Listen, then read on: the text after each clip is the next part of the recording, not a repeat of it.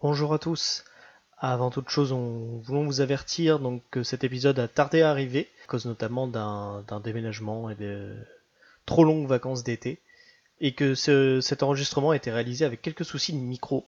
Donc nous avons essayé de faire notre possible au niveau du montage, mais euh, il reste encore quelques, quelques petites brides, donc nous nous excusons pour ces petits défauts de son, et euh, on essaiera de faire beaucoup mieux la prochaine fois.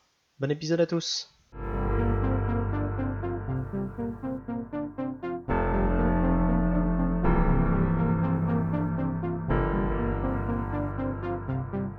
Tagadak à vous mes frères et sœurs.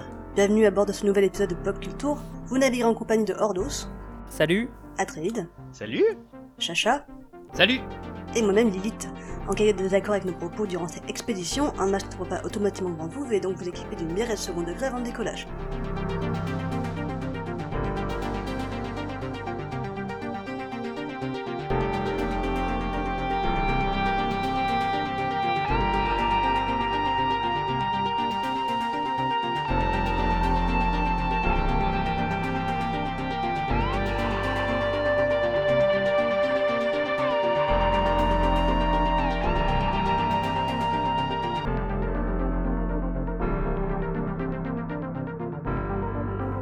Y a, y a un problème là, parce que comme on le fait plus tôt que d'habitude, euh, en termes de bière, justement, j'en parlais là, euh, on les a pas sortis, donc on fait quoi? Parce que on peut très bien s'équiper d'une petite, euh, d'un petit thé, tu vois, un truc, euh, ou alors faut vraiment forcément une bière.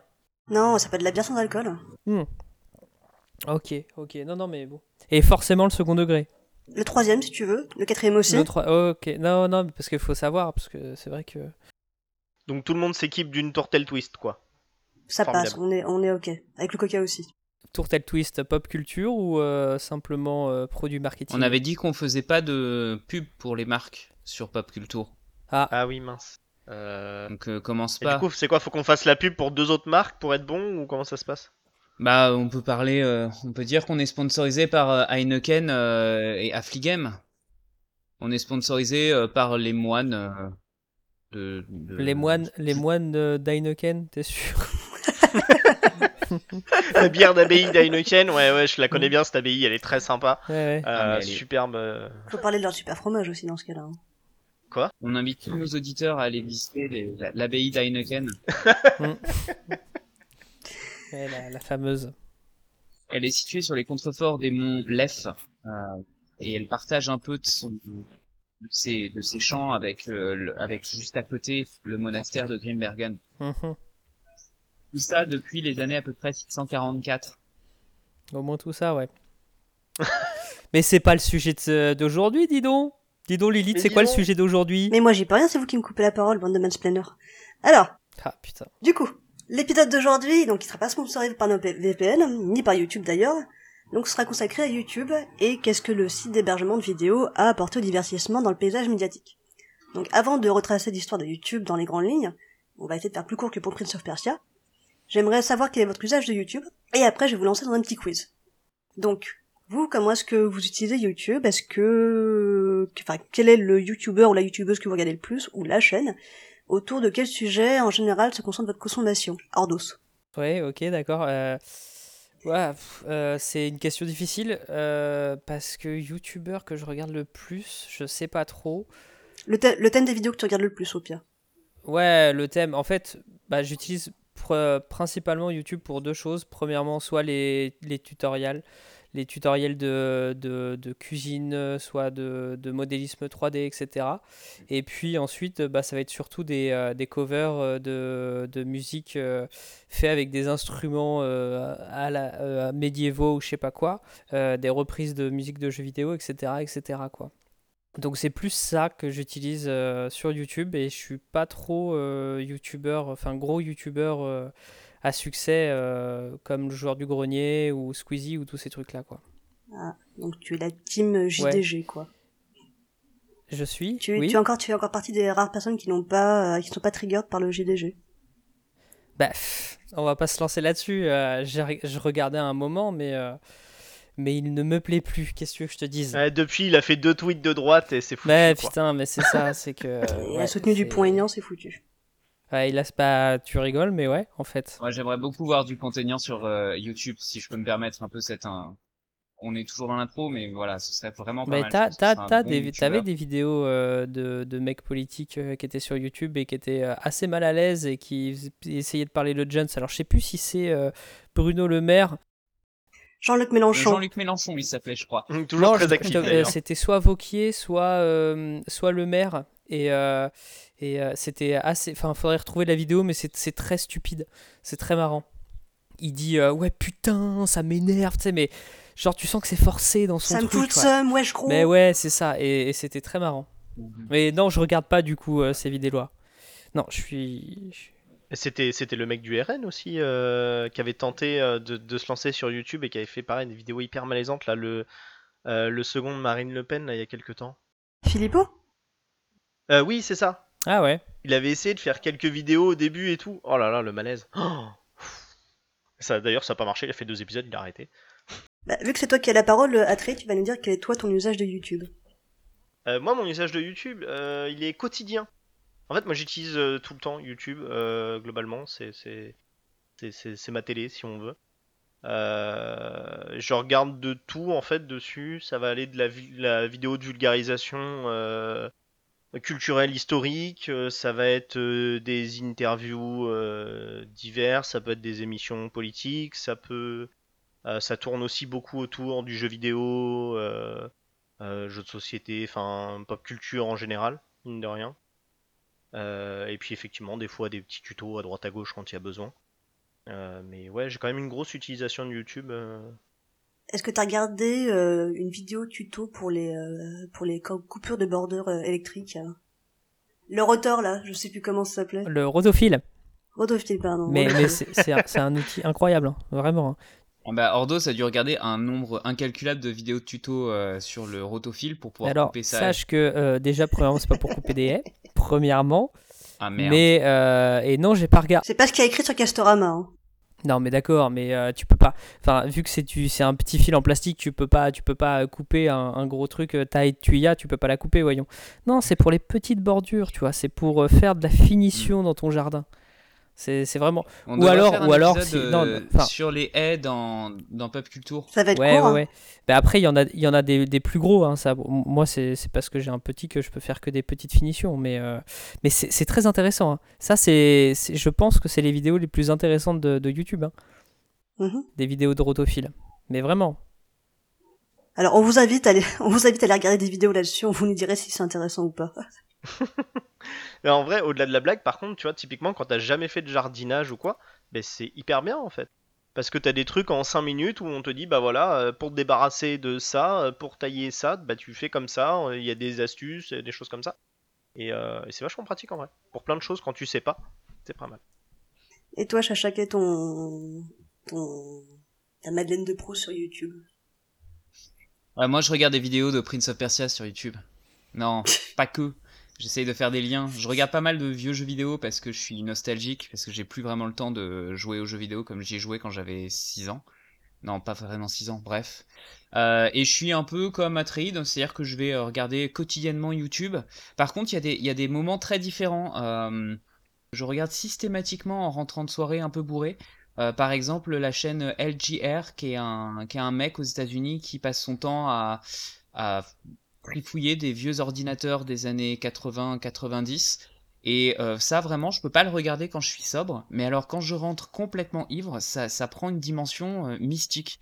Et j'aime beaucoup. D'ailleurs, j'invite tout le monde euh, à regarder ça parce que. il- faut vraiment aimer les ordinateurs pour ça. Mais sinon, à côté de ça, j'écoute beaucoup de musique sur YouTube. Et puis, et puis je regarde pas mal aussi. C'est un peu mon kiff des derniers temps. C'est la kiffance, pour, pour prendre un terme Jones. Je regarde pas mal de gens qui font du jeu de rôle euh, sur, euh, sur YouTube. Euh, donc Roll and Play notamment et tous les trucs de Black Book. Mais bon, on va croire, qu'on est sponsor par Black Book et puis par Castorama, ça va faire un peu bizarre. Bref, j'utilise YouTube pour tout et n'importe quoi. Et toi, Lilith? Eh ben du coup moi je alors c'est un peu un mélange de tout ce que vous faites. Je, je regarde pas mal de, de vidéos de vulgarisation que ce soit en histoire et en sciences parce que euh, je suis alors dans la vie de tous les jours je suis pas du tout une spécialiste de ça mais j'aime beaucoup regarder même si je comprends rien. Donc par exemple, j'aime bien regarder Darky Biology ou, ou le Vortex. Je trouve ça, je trouve ça passionnant, même si euh, je retiens pas grand chose dans la fin, mais c'est en tout cas plutôt bien présenté pour, euh, suffisamment bien présenté pour attirer mon, mon attention.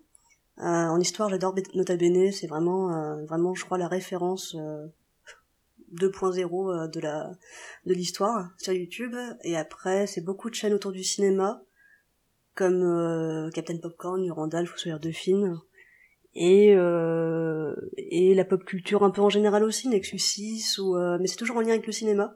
Donc moi c'est plutôt souvent effectivement des vidéos d'analyse explicative et de la vulgarisation. J'écoute pas du tout de musique parce que j'ai déjà un moteur euh, enfin un logiciel enfin une application pour écouter de la musique. Donc c'est vraiment plus des vidéos que euh, ouais d'informations. En tout cas d'informations divertissantes. Alors du coup on va commencer. Vas-y vas-y vas-y moi, je disais, euh, moi, c'est bah, c'est pareil, depuis, depuis que j'ai une appli euh, dédiée justement juste pour la musique, etc., beaucoup moins. Mais c'est vrai qu'avant, j'utilisais beaucoup YouTube pour écouter de la musique, etc., où je retrouvais, bah, euh, je retrouvais un peu tout, mine de rien. Et enfin, on en parlera un peu plus tard, mais les propositions qu'ils pouvaient faire en rapport et tout, ça m'a aidé à découvrir beaucoup de choses en fait. Ouais, on en parlera dans, le, dans, dans un des thèmes, une des parties du podcast. On va commencer par faire pardon, un petit quiz euh, avec beaucoup de nombres. Euh, je vais vous poser des questions, donc il y a 10 questions. Et je vais vous, pour rester dans le thème du numéro 10, je vais vous laisser 10 secondes à chaque fois pour répondre, pour laisser autant aux auditeurs, euh, aux trois auditeurs qui nous écoutent de réfléchir. Donc, euh, vous pourrez répondre qu'au bout des 10 secondes. D'accord? Et à la fin, si vous voulez, vous pouvez compter vos points pour voir si, vous avez des bonnes réponses. Donc c'est qui part? Première question, en quelle année a été fondé YouTube? Par qui et quelle entreprise? Employait les créateurs ou les créatrices de YouTube au départ? On va mettre 5 secondes plutôt que 10. Ouais, c'est long. Euh. Allez-y.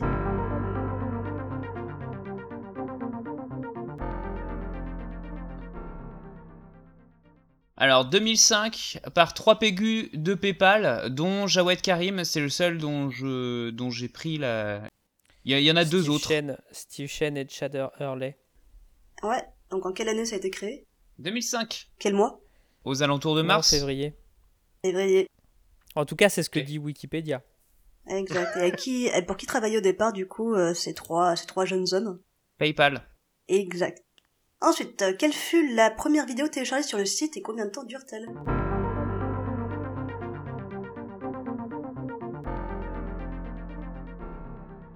Euh, elle s'appelait Me at the Zoo. Ouais. Me at the Zoo même, euh, si j'essaye de le faire en anglais. Euh, et je crois qu'elle dure. Alors je sais pas combien de temps elle durait exactement, mais c'était quoi deux minutes avec Jawed Karim d'ailleurs, qui est un des créateurs, qui qui faisait, qui parlait de lui au zoo, ce qui n'était pas du tout du tout le pourquoi où YouTube avait été créé au départ en fait. Donc on va revenir après. donc c'est effectivement Me at the Zoo. Elle dure 18 secondes et en fait, donc dans cette vidéo de très courte, il décrit les éléphants qu'il voit et à quel point il admire leur très longue trompe. Vous faites ce que vous voulez de cette information. Et à ce jour, donc cette vidéo cumule, alors je vais essayer de le dire tout doucement, 177 095 772 vues. Voilà. Ensuite, quel été le but de la plateforme à l'origine? Ah, moi je peux aussi répondre. Bah oui, ça serait bien de laisser les autres parler. Attré, du coup, tu veux répondre? Ah ben j'en sais rien moi en fait. Euh, ah. La vraie origine, je sais ah. pas. Ordos? Euh, Bah. Bonne question. Dis donc. Alors, attends, je vais vous donner un indice. je vais vous donner un indice. C'est écrit en fait. Ah, mais moi je le sais Attends, arrête. ne arrête de mansplainer les autres. Oui. Euh, donc, pour vous donner un contexte, c'est trois mecs Pensez aussi un peu à Facebook, c'est à peu près, on va dire, la même époque. C'est trois mecs qui ont créé un, qui ont créé un, ont voulu créer un site à l'époque du mois de février, où c'est une époque qui est un peu, on va dire, charnière pour les hommes célibataires. Ah, ok. Ok, donc c'est pour la Saint-Valentin et c'était pour euh, se présenter. C'était un truc de dating en fait à la base? Exact, c'était un site de rencontre. Ah, ok. Et donc il s'est dit qu'avec une vidéo sur les trompes d'éléphants, il avait des chances de pécho, quoi. Bah, justement, c'est ça qui est très intéressant parce qu'en fait, euh, il, crée ça en se disant ça va être une plateforme où les gens ils vont pouvoir poster leurs vidéos pour se présenter, un peu comme ce qu'on avait sur les chaînes câblées. Euh, alors, si les, on parle d'un temps que les moins de 20 ans ne peuvent pas connaître, mais il y a, y a, eu une époque où sur les chaînes câblées euh, satellites, il y avait des chaînes entièrement consacrées à ça, plutôt pendant la nuit, genre en fin de soirée on pouvait regarder ça pendant des heures et c'était des gens qui se présentaient, qui faisaient leurs petites annonces comme les petites annonces dans les journaux, mais, euh, mais télévisuelles. Et bah, YouTube a repris exactement la même idée, sauf que ce serait mis sur Internet. Et, euh, et c'est vrai que c'est très étonnant que le créateur, pour tester la première vidéo qu'il a fait, au lieu de, faire un, une vidéo test où il se présenterait lui-même, a, euh, a fait ce qui va devenir un peu la marque de fabrique de YouTube au début, c'est-à-dire il décrit ce qu'il voit, quoi. Et il fait des vidéos un peu bizarres. Enfin, je dis pas que décrire un éléphant, c'est. Est-ce que c'était pas juste une vidéo aussi qu'il avait sur le moment et au moment de tester, c'est-à-dire qu'il en a pas tourné spécifiquement, il l'avait sur, euh, sur son PC ou quoi, et euh, pour le test, il l'a chopé et puis il l'a balancé. Hein. Est-ce que tu as beaucoup de vidéos sur ton PC de toi en train de commenter les trompes des éléphants? Non, mais Ou autre si, chose. Si, si ça se trouve, il a, il a, pendant, euh, il a fait ça pour se marrer qu'il avait envoyé à ses copains, et puis, euh, et puis voilà. Parce qu'à l'époque, on s'envoyait des Hmm. trucs en mail. Tu vois. Je, pense que la réponse d'Atrid, m'a- moi, me paraît plus satisfaisante. C'est vrai que ça peut, ça peut se penser. Et donc au départ, ils avaient... Excuse-moi, vas-y. Je disais, je suis pas sûr qu'il soit allé spécifiquement au zoo en se disant, hé, la première vidéo, ça serait une vidéo où je me moquerais de la trompe des éléphants. Formidable. Il avait plutôt l'air de les admirer, Il les justement, plutôt que de se moquer. Tant pour moi. Et donc du coup au départ il avait, il avait posté, donc les trois fondateurs avaient posté une annonce sur Craigslist, donc c'est un site américain de petites annonces, où ils demandaient à des jolies filles de télécharger des vidéos d'elles sur la plateforme, donc ça rejoint ce que vous disiez, et donc en échange ils leur offraient 100 dollars. Donc c'était un message qui n'avait pas rencontré beaucoup de succès, et ils ont finalement renoncé à ce projet. Donc euh, pour former finalement, euh, pour finalement se diriger vers d'autres, euh, d'autres types de vidéos. Mais bon, dans un autre contexte on peut aussi appeler ça du proxénétisme, mais ça vous dresse grosso modo le portrait de ces charmants jeunes hommes de 27 ans. Euh, je tiens aussi à préciser qu'à l'époque, euh, il existait déjà Vimeo et Dailymotion. Donc Dailymotion qui est un site français. Ouais. Alors ensuite, quatrième question, en quelle année le site fut-il racheté par Google et pour quelle modique somme?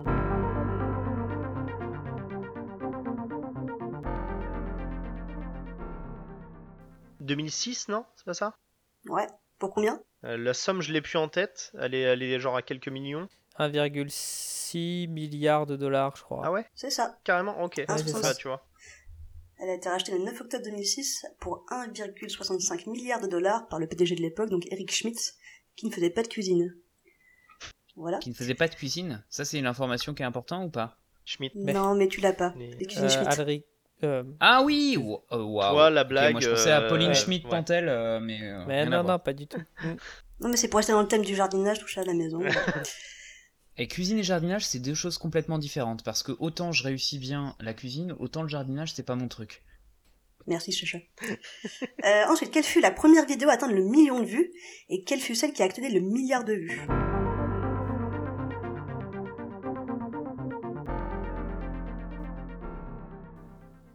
Alors, Donc, le milliard de vues, c'est forcément une vidéo de chat. Ah non, non, non, le milliard de vues, je dirais que c'est. euh, Comment il s'appelle là euh, PewDiePie euh, Tu sais, ce- c'est celui qui faisait de la. Non, non, pas, pas PewDiePie, c'est euh, le clip euh, de, euh, de, du mec de Corée là.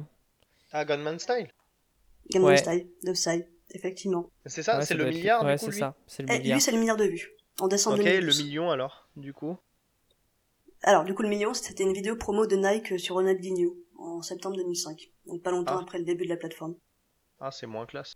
C'est une pub, je crois qu'on le voit en train de s'entraîner. euh, J'ai pas réussi à retrouver exactement laquelle, mais euh, voilà, c'est pas spécialement intéressant. Euh, à l'heure actuelle, quelle est... alors à l'heure actuelle, quelle est la vidéo qui cumule le plus de vues? Bonne question. Eh ben, ce serait pas Baby Shark. Alors dos compte tes points, hein, t'es en train de gagner. Exactement, c'est Baby. Alors Baby Shark Dance, qui est une chanson enfantine de la chaîne Pink Fong, une marque éducationnelle coréenne, sud-coréenne. Donc les Sud-Coréens sont très, euh, sont très, sont très bons pour faire des vues. Et euh, dans le classement des vidéos les plus vues, il y a quand même trois vidéos d'Ed Sheeran. Ah ouais. bien, bien, bien joué, bien joué. Par Bien contre, ouais, Ordos, je- je veux pas savoir pourquoi tu sais cette information, mais Tu, tu, eh ben, c'est parce que c'est incroyable comme, euh, comme musique. ah ouais, Baby Shark, ça tue? Ah bah oui, bien sûr. C'est mignon. On regardera Baby Shark. Ensuite, quelle est la vidéo qui réunit le plus de j'aime?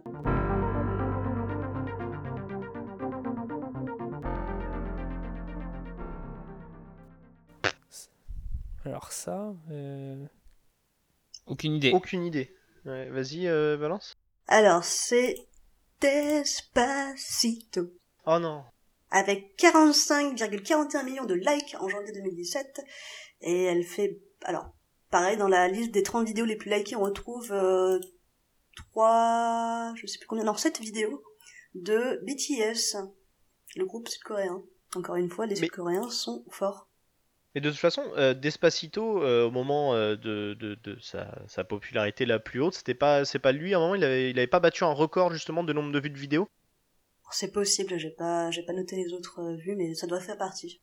Il me semble que j'ai entendu parler de cette histoire ou quoi. Enfin, ouais, Despacito, ça avait pris une ampleur.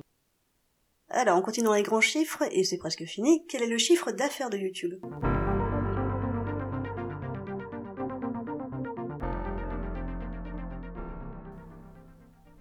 C'est en millions ou en milliards? En milliards. C'est plus de 10 Moins. 6 Ouais, 6, alors 6,01 milliards de dollars en revenus publicitaires au premier trimestre 2021, donc soit 49% de plus par rapport à la même période de l'année précédente. C'est euh, peut-être lié au fait qu'ils aient euh, augmenté leur, leur durée de pub pour les vidéos de plus de 8 minutes. Ça, leur va, Sans ça va leur apporter forcément plus de revenus euh, publicitaires. sans doute. Ensuite, quel est le, nom- le nombre d'utilisateurs mensuels mondial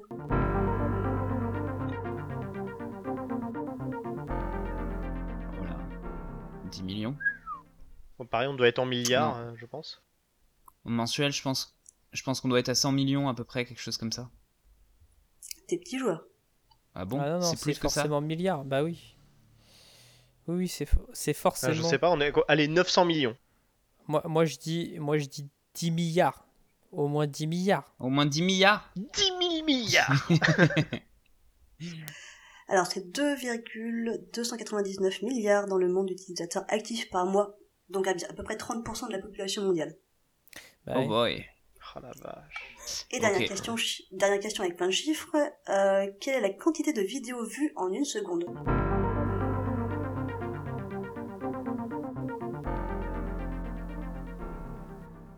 100 milliards Je répète ma question, la quantité de vidéos.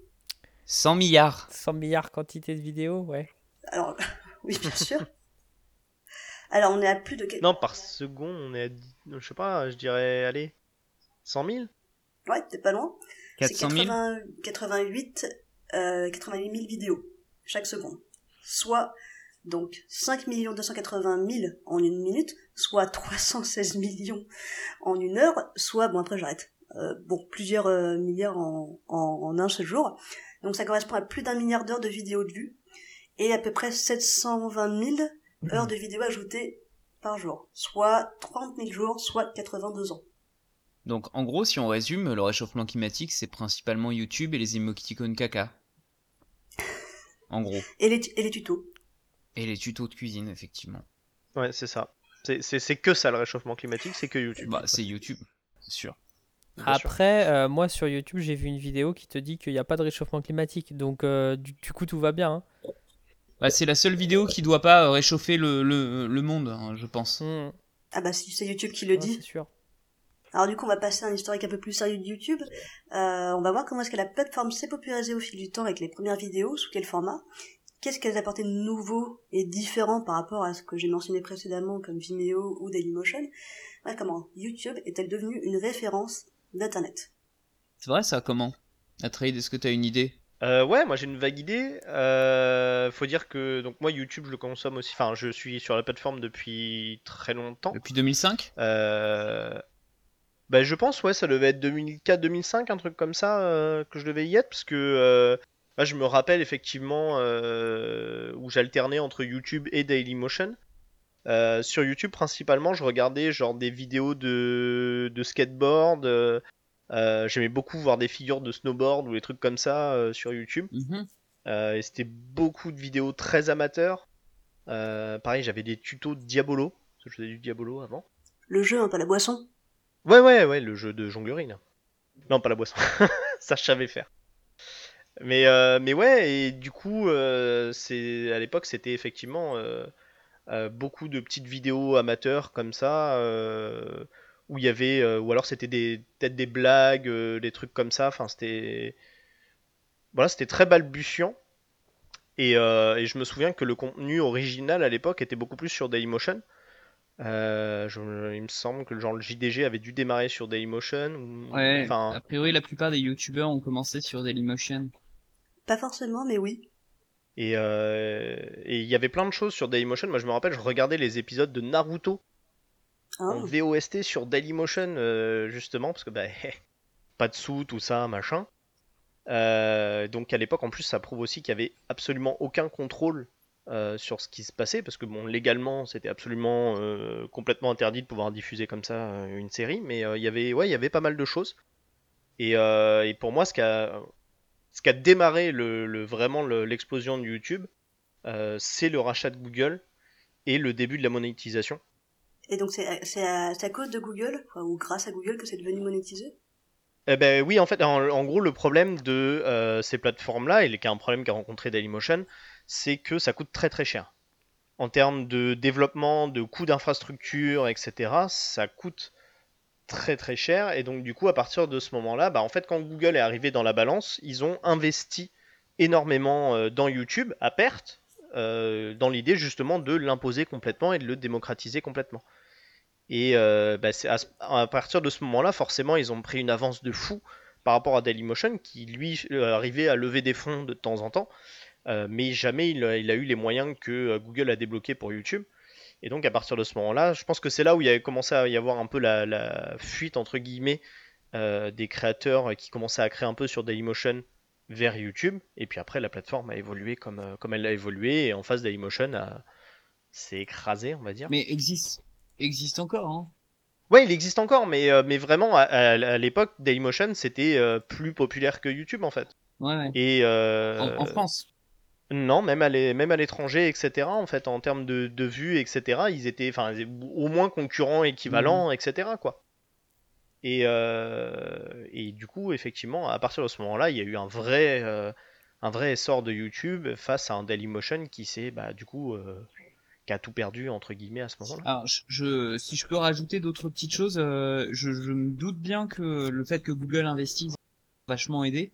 Mais euh, l'un des l'un des premiers problèmes en fait qui s'est trouvé avec YouTube, c'est que euh, toi tu disais que tu regardais des vidéos de snowboard, mais en fait euh, il y, a il y a eu assez rapidement des vidéos qui qui étaient enfin comme des enregistrements en fait on mettait ça sur cassette vidéo avant, mais euh, il y a des extraits vidéo de euh, notamment de, de Saturday Night Show qui ont été mis sur la plateforme et qui ont fait que certaines chaînes de télé se sont pris la tête avec euh, avec YouTube et ont commencé euh, par exemple la Déjà à cette époque? Dès, les- dès le début de YouTube 2006, la NBC, une chaîne américaine, euh, demande à YouTube de retirer plusieurs vidéos sur du Saturday Night euh, Live et également euh, de, de vidéos. Alors je sais plus c'est quels c'est quels Jeux Olympiques, mais il y avait eu des vidéos de d'épreuves de Jeux Olympiques qui avaient été postées sur YouTube. Et en fait, ce qui est assez marrant, c'est que ça, ça arrive en février et dès juin 2006. Alors en février, YouTube impose une limite de 10 minutes pour ces vidéos. C'est ce qui va rester très très très longtemps jusqu'en 2010.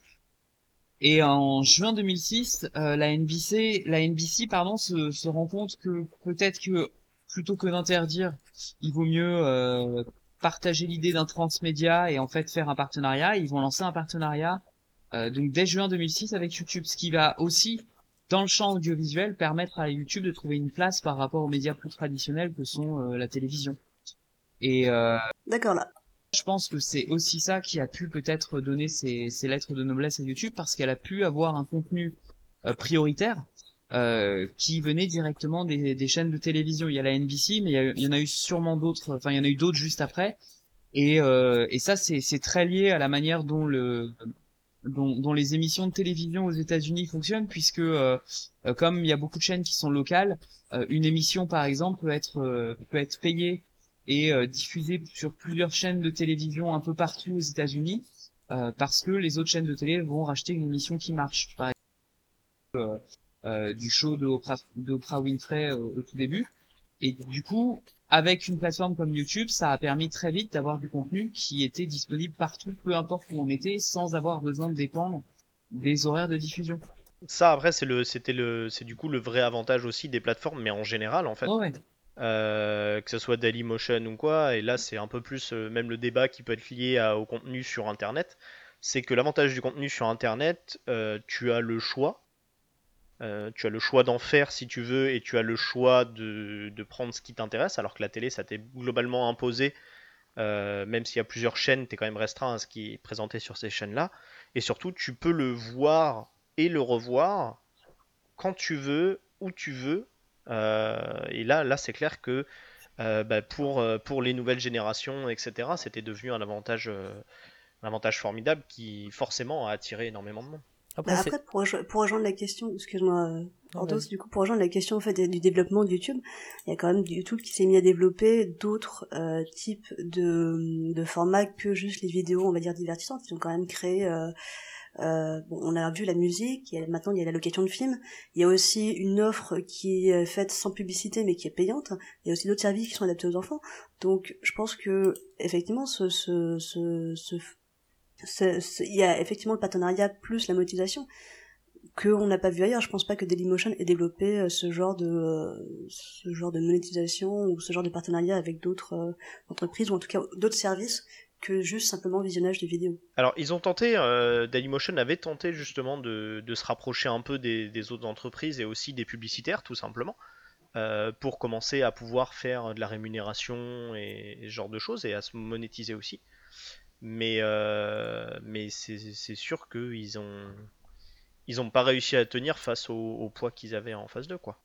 Ouais, donc euh, ce qui est euh, d'ailleurs assez amusant, c'est que il, y a eu ces plateformes qui se sont fait la compétition et clairement YouTube a gagné, mais en face de ça, il y a aussi les chaînes de télévision qui ont essayé de se mettre au diapason en commençant à, avoir des offres de, vidéos en ligne, ce genre de choses. Alors ça me fait penser principalement à Arte euh, TV parce qu'ils font aussi du podcast et que je commence à être un boomer et que du coup j'écoute des trucs un peu un euh, intello. Mais il y a aussi MyTF1, euh, il y, a, même maintenant des services de, de location de films sur ces sites-là, notamment pour les films Bollywood qui sont assez nombreux sur MyTF1. et donc en fait on a eu une sorte de multiplication d'offres de, d'offres et de plateformes, de, de, choix qui sont possibles. Euh, puisque je ne l'ai pas testé non plus, mais maintenant YouTube permet aussi d'avoir euh, euh, accès à du contenu audiovisuel directement dessus. YouTube s'est mis sur nos télévisions. Alors après, ça s'est arrivé bien plus tard. Je sais bien. Là-dessus, pour le coup, oui, ça a, ça a, changé complètement effectivement la façon dont les chaînes ont produit du contenu. Il y a des chaînes qui ont été réfractaires, il y a des chaînes qui ont essayé de faire la même chose mais uniquement sur leur chaîne, comme tu disais MyTF1 et tout, qui produit du contenu uniquement sur euh, son propre site. Euh, mais il y a aussi d'autres chaînes comme Arte, effectivement, qui ont pris le pli de YouTube et qui euh, se sont créés leur propre chaîne, créent et financent du contenu uniquement pour leur chaîne YouTube, qui n'est pas du contenu forcément diffusé sur la chaîne télé. Et, ouais, chaque chaîne a réagi un peu à sa façon. C'est ce que, que là, ce que montre Chacha, c'est plus par rapport à la, vidéo à la demande. Donc c'est pas du tout c'est pas du tout la philosophie de YouTube. C'est YouTube qui à un moment s'est adapté en disant bon bah maintenant c'est devenu euh, on peut s'abonner, euh, on peut avoir euh, de la musique en illimité et on peut avoir des séries exclusives si on est abonné. Mais clairement c'est surtout c'était ce, côté communautaire du début des années 2000 en fait qui a, percé. YouTube il a, été connu parce que ça faisait partie d'un réseau social puisqu'on n'avait que des vidéos de max 10 minutes. Donc c'était vraiment, euh, on crée son compte, on peut poster ses vidéos. C'est aussi l'époque de, de MySpace euh, où on commençait, on pouvait mettre nos, nos propres musiques, etc. C'est tu, tu n'as plus besoin d'un média externe, enfin de, de quelque chose d'externe pour pouvoir te lancer. Alors qu'avant, si tu voulais lancer ton son, il fallait que tu ailles dans, une, dans un studio d'enregistrement, il fallait que tu trouves euh, euh, un label, etc., etc. Maintenant, du jour au lendemain, tu pouvais euh, aller uploader ta musique sur, sur MySpace. YouTube, c'était pareil. Tu as des envies de, de, cinéma, enfin YouTube ou Dailymotion, tu as des envies de cinéma, tu as des envies de faire des vidéos. Tu peux l'uploader directement. Tu n'as pas besoin d'aller chercher une chaîne qui va diffuser ton truc de 10 minutes, en fait je suis pas entièrement, entièrement d'accord. En fait, moi, ce que je disais, c'est juste que hum, ce qui était amusant de voir, c'est plutôt les effets. Euh, tu as raison, il y a eu une sorte d'aller-retour. Hein. C'est-à-dire que YouTube propose une manière de faire, de, de, proposer du contenu euh, en s'inspirant aussi de ce qui est. Euh, de ce qui était proposé par le monde de la télévision et la télévision s'est adaptée et en retour YouTube s'est lui aussi adapté en proposant de nouvelles choses. Donc il y, y, a une sorte de... C'est-à-dire que on aurait pu avoir des discours au début des années 2010 euh, qui disaient que YouTube allait complètement écraser la télévision. Ce qu'on voit en fait, c'est qu'il y a eu une adaptation et il y a eu un, genre de partenariat plutôt qu'une véritable opposition. Euh, aujourd'hui, les gens continuent à regarder la télé et les gens continuent aussi à utiliser YouTube. Par contre, là où je te, te rejoins pas forcément, c'est que euh, tu as l'air de dire qu'il y avait un genre de méga démarche, démarche artistique dans les premières vidéos YouTube et tu fais le parallèle avec MySpace.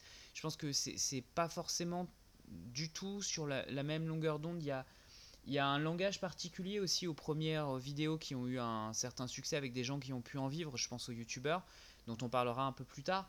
Mais il y a, y a c'est un format particulier, la vidéo du youtubeur. Ça n'a rien à voir avec euh, euh, des courts-métrages que peuvent faire des, étudiants en audiovisuel euh, lorsqu'ils sortent d'une école de cinéma et qui doivent produire quelque chose.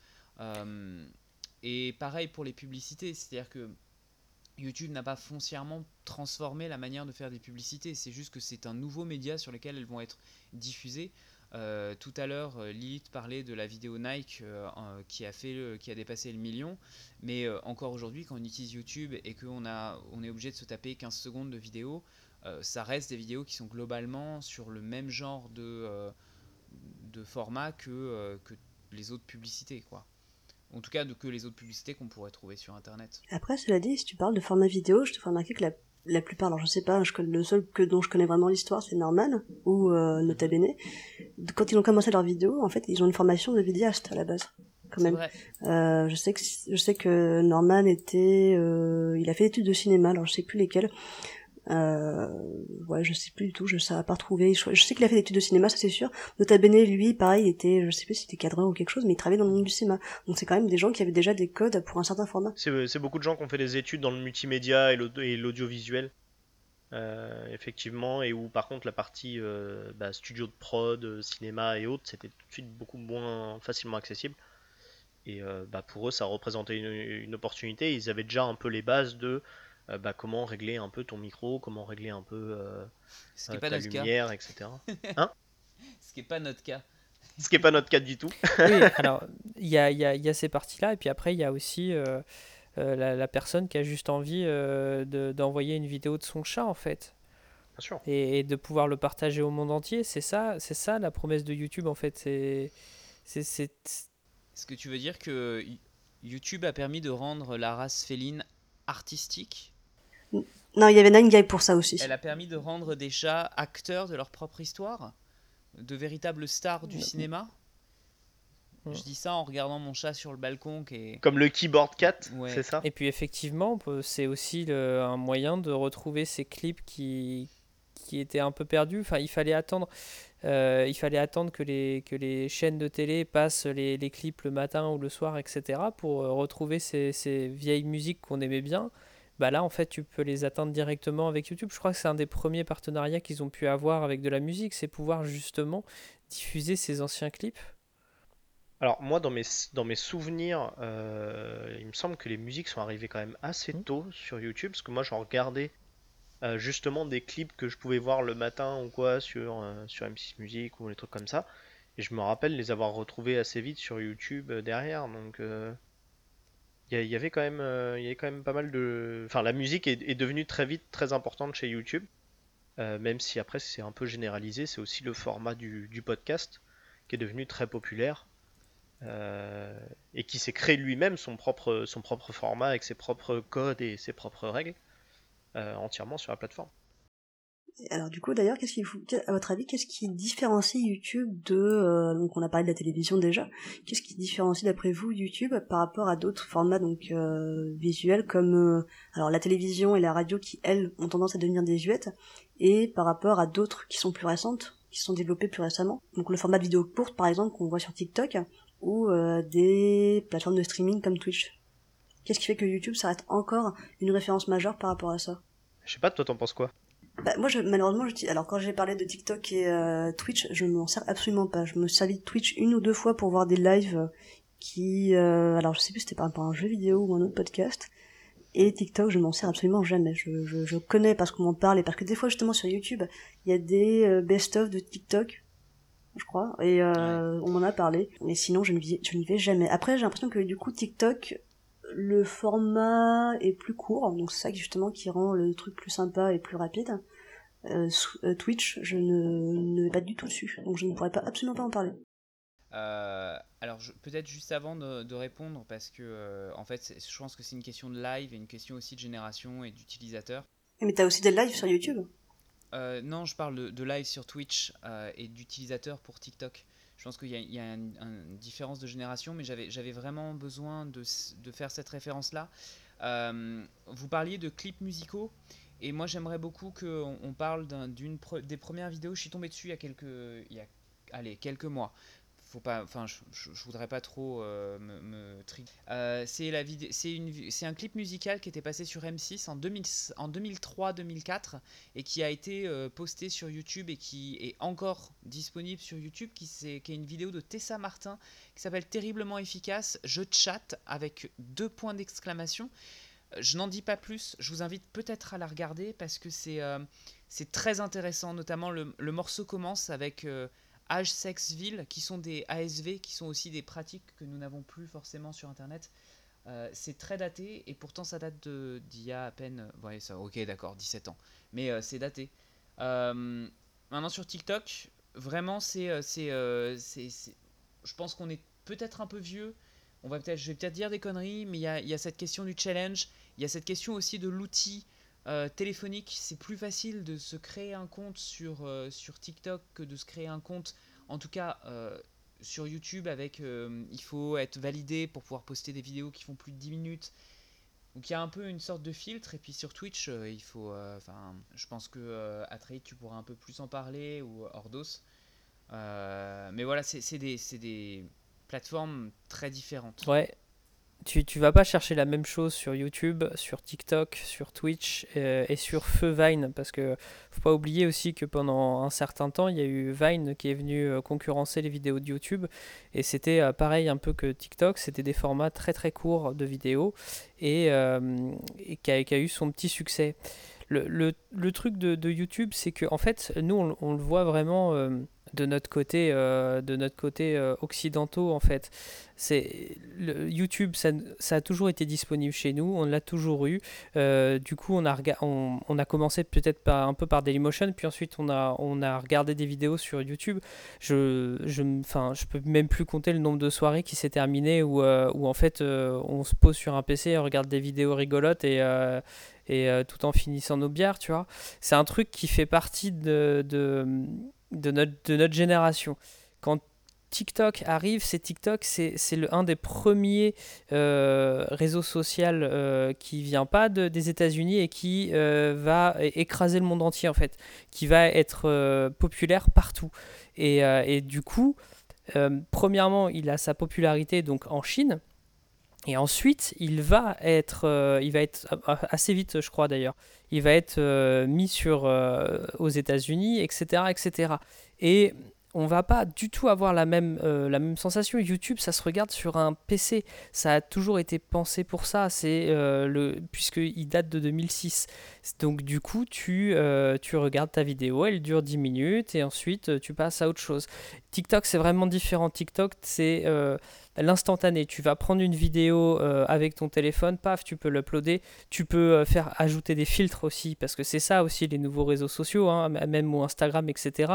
C'est pouvoir faire des filtres très rapidement et faire un montage très rapide en fait sur ta vidéo ou sur, ou sur ton image. Et TikTok, va donc permettre de, pouvoir regarder des vidéos très rapidement. Tu swipes, tu passes à une autre vidéo, et donc tu peux passer une heure sur TikTok, tu auras regardé peut-être dix fois plus de vidéos que, euh, que sur YouTube. YouTube, c'est vraiment, comme on le disait tout à l'heure, c'était on va chercher des tutos, on va chercher des machins, alors que euh, c'est encore plus court. TikTok, je crois que c'est 15 secondes, 15 ou 30 secondes. Donc c'est vraiment pas du tout la même façon de, consommer de la vidéo en fait. Alors surtout, euh, un des trucs aussi sur lequel on faut revenir et il faut bien, faut bien penser, c'est la temporalité. C'est-à-dire que YouTube est là depuis au final aujourd'hui longtemps. Euh, mine de rien, comme tu disais, ta vidéo elle a 17 ans. Euh, donc effectivement, quand on commence à mettre ces dates-là en perspective, on se dit bah oui, YouTube est installé là depuis longtemps. Donc forcément, il a, il a ce côté historique aussi, il a pris le pas dans les habitudes des gens, et donc YouTube est connu aussi par ça en fait, parce que, bah, parce que ça fait 15 ans, euh, presque 20, qu'on en parle, que c'est là, que, euh, et que ça s'est installé dans, le, dans, la, dans la vie des gens. Euh, les nouveaux, j'ai envie de dire les nouvelles plateformes comme, comme tu disais TikTok ou Twitch, déjà effectivement ils n'ont pas les mêmes concepts, mais aussi ils sont beaucoup plus récents, donc ils parlent peut-être moins à tout le monde. Aujourd'hui, quand on me dit je, regarde une vidéo, regarde machin, le réflexe va aller d'être, enfin, je vais aller voir sur YouTube, quoi. C'est le, c'est le premier réflexe. Euh, et, effectivement, après, comme tu le disais, donc l'utilisation est très différente. Twitch, il a la contrainte d'être du direct. Donc du coup, ça veut dire euh, pas de montage, etc. On peut mettre des effets sur notre direct et, d'autres, mais c'est tout. Donc euh, bah, forcément, c'est tout de suite une autre contrainte et il y a plein de gens qui sont pas forcément à l'aise avec le direct. Twitch, ça veut dire aussi un chat en direct avec lequel tu interagis. La, plateforme force ça, et c'est aussi l'un des, intérêts de la plateforme, c'est euh, de communiquer avec, euh, avec ta, communauté et de, forger ta propre communauté.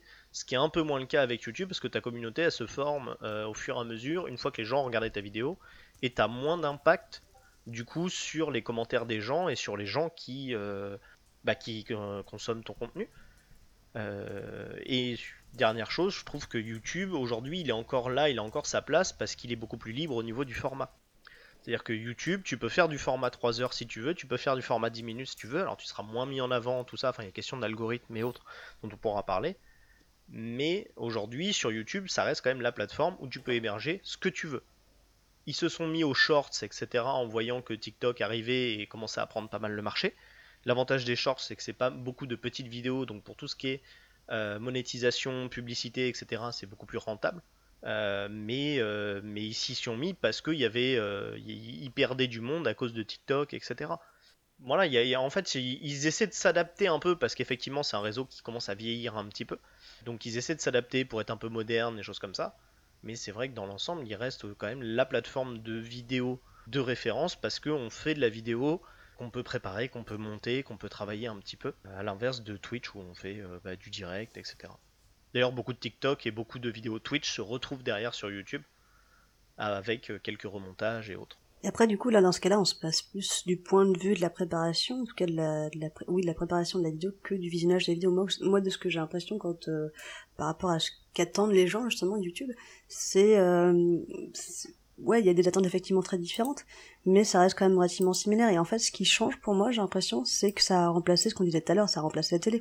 Et c'est pour ça que, effectivement, donc, effectivement, il y a TikTok qui est un format qui est fait pour être sur un téléphone, mais YouTube a commencé à adapter son format au téléphone aussi, au visionnage sur téléphone. Bien sûr. Euh, bon, c'est le, cas, le cas aussi de Netflix qui a adapté, par exemple, ça, la luminosité. Alors, j'ai appris que Netflix avait adapté la luminosité de certaines de ses séries pour être visionnable sur un téléphone ou sur tablette, plutôt que d'être visionnable sur un ordinateur. Mais là où YouTube effectivement se démarque, c'est que eux, ils ont quand même, ils ont réussi à s'adapter en restant quand même, alors pour nous un moyen d'être vu sur ordinateur, pour les jeunes être un moyen d'être vu sur téléphone, sur téléphone, mais euh, en restant quand même, en gardant quand même le format, le format plutôt authentique qu'ils avaient à leur départ. C'est-à-dire que du coup, il y a toujours quand même cette idée des, de ceux, des créateurs de faire du contenu de qualité euh, visuellement, euh, auditivement, et, euh, et en gardant l'impression de vouloir faire des vidéos très qualitatives, euh, tout soit tant sur les thèmes et la diversité des thèmes, que j'en ai pas forcément ailleurs, tu vois. J'ai l'impression, moi, sur TikTok, de voir vraiment, effectivement, comme tu disais, plutôt des challenges, mais il y a aussi un contenu informatif qui est moins développé que sur YouTube. Bah, en fait, euh, moi je vois ça, effectivement, je trouve que bah, quand, tu dis effectivement YouTube est devenu un peu la télé, c'est devenu le, euh, le moyen euh, audiovisuel de référence en tout cas pour, euh, pour notre génération et peut-être euh, peut-être la suivante. Et surtout aujourd'hui, j'ai vraiment l'impression qu'on a YouTube au milieu et à côté on a alors Twitch commence à prendre beaucoup de place, mais on a Twitch, mais on a TikTok et c'est comme des espèces d'électrons qui viennent graviter un peu autour. Et comme le fait qu'ils sont obligés de mettre, enfin qu'il y ait beaucoup de leur contenu qui se retrouve sur YouTube, ça montre bien que YouTube ça reste une référence, un endroit où il faut être et euh, bah, l'endroit où tout le monde peut être. Et ça, et ça c'est très important. Et aujourd'hui, si on me dit bah, TikTok dans 3 mois c'est fini, ça s'est cassé la gueule, ça me surprend pas comme, euh, bah, comme Vine a pu le faire, comme plein d'autres sont arrivés à un moment, ils ont commencé à bouffer du, terrain à YouTube, puis bah, finalement euh, ça a été un peu un effet de mode qui s'est estompé. Si aujourd'hui on me dit TikTok se plante, ça me choque pas plus que ça. Si YouTube se plante, je suis là genre, oh là, qu'est-ce qui s'est passé quoi? Juste pour, pour revenir un petit peu sur ce que disait Lilith à propos de, et ce que tu disais toi aussi sur l'ensemble du contenu qu'il peut y avoir sur YouTube, je suis devant ma page YouTube sur mon ordinateur et je peux vous dire que euh, j'ai enlevé complètement euh, mon compte. Je suis sur, sur Edge pour euh, avoir aucun, aucun cookie. Et alors j'ai des vidéos, c'est super. J'ai The Good Life Radio qui propose pendant 24 heures sur 7 d'écouter de, de, la Best Relax House Chill Out. Chill out, pardon, on dit chill out, je crois. Chill out. J'ai le clip officiel de Naps qui s'appelle La Kiffance. Euh, j'ai Michou, je ne le connais pas, mais qui a fait une vidéo qui s'appelle Vos pires montages sur ma coupe de cheveux. Il a mis même un chat sur ses cheveux et ça, ça a l'air vraiment vraiment drôle. Il y a Polo qui dit Vous m'avez fait participer au Squid Game. Euh, et puis il y a aussi un, hamster perdu dans un, labyrinthe de pop-it. Le pop-it étant, vous savez, ces trucs là qui sont vendus. Euh, qui sont vendus super cher pour ce que c'est, qui, qui, sont censés aider, les, enfin, donner l'impression qu'on est en train de casser du papier bulle. Euh, c'est effectivement le contenu est vraiment très très différent. Je reviendrai peut-être sur le sur les encore une fois sur la temporalité. Euh, euh, Twitch et TikTok ont été créés dans des moments où techniquement on pouvait se permettre de faire du direct, alors qu'en 2005 faire du direct sur Internet c'était c'était très très très compliqué. Donc Twitch permet de faire du direct. TikTok, euh, il est pensé pour le téléphone, il n'est pas pensé pour l'ordinateur, donc c'est une utilisation qui est effectivement immédiate. Euh, et puis surtout, les vidéos sur TikTok, elles sont en portrait en fait. Ouais. Tu peux pas les adapter comme, euh, comme ce qu'il y a sur YouTube ou sur Netflix ou sur tous ces trucs-là en fait. Donc c'est vraiment fait pour téléphone. C'est vrai. Et alors du coup, quand, comme tu parlais de musique et de, enfin de, de, de ce genre de vidéos, c'est vrai qu'on a, on avait quand même une grosse émergence à un moment donné. C'est encore le cas de, de principalement de, de youtubeurs autour du gaming. Et c'est vrai que du coup, quand on voit l'ensemble des thèmes qui sont euh, sur YouTube, c'est globalement soit de la musique, soit des tutos, euh, soit soit effectivement des vidéos marrantes euh, avec des euh, avec des, des compilations de vidéos marrantes. D'animaux d'animaux, des chiens, Il y a beaucoup de formats vlog aussi. Euh, côté, je sais pas si c'est, la, si c'est le côté pervers de l'humain euh, qui, a, qui, a, besoin justement de, de, savoir ce qui se passe dans la vie des autres. Mais, euh, mais étonnamment, le format vlog où tu racontes ta vie, tu racontes ton voyage dans un pays ou les choses comme ça, ça marche énormément sur, sur YouTube et sur les plateformes en général. Et donc ça représente en fait beaucoup du contenu il y a beaucoup de gens qui sur YouTube qui sont connus uniquement pour euh, raconter leur vie sur YouTube en fait. Et pourquoi pervers? Pourquoi, bah, pourquoi, euh, pourquoi ça, serait pervers? Enfin, c'est, eux qui postent euh, leurs leur vidéos pour raconter une, une journée telle, enfin leur quotidien. Je pense que si les gens regardent ça, c'est par, par sympathie pour la, la personne, principalement, oui, bien sûr. Non, mais c'est pas, c'est pas pervers du tout au sens, euh, au sens négatif et malsain des choses. Euh, quand je dis, quand je dis pervers, c'est ce côté, euh, on a besoin de savoir un peu ce qu'il y a mmh. derrière, on a besoin de, bah, c'est pour ça que tout ce qui est press people, etc. marche énormément parce que bah, les stars d'un coup on les connaît un peu. parce qu'on a vu des films, des choses comme ça, et on a envie de savoir derrière qu'est-ce qu'il y a, qu'est-ce que c'est leur vie, et, je pense que derrière le tuto vlog, etc., il y a aussi cet attrait de, euh, bah, de voir comment les, comment les gens vivent et euh, ça, quelque part on s'en sent proche aussi. Mmh. Et du coup, c'est un truc qui est agréable aussi, quelque part. Euh, ou c'est des vies qu'on aimerait avoir. Quand tu, je pense que sur un vlog de quelqu'un qui fait son, son voyage au Japon, bah ça t'aide vachement à voir putain est-ce que j'ai envie d'aller au Japon ou pas? Est-ce que qu'est-ce qu'il y a qui est cool machin? Donc c'est quand je, quand je parle du côté pervers c'est ce côté avoir envie de voir ce qu'il y a derrière euh, quitte à rentrer dans l'intimité de gens que tu ne connais absolument pas en fait. Et euh, mais c'est pas, c'est pas, c'était pas dans le côté vraiment malsain ou, ce qu'on veut, même si ça peut dériver dessus. Euh, mais ça, c'est ce côté se mêler de l'intimité des autres qu'on connaît pas forcément et et voilà, c'est un truc humain qu'on a dans nos sociétés depuis depuis longtemps. Après là, je suis sur, sur YouTube aussi, je regarde, je regarde ce que c'est, ce qu'on, ce qu'on a dans, quand on est sur Explorer.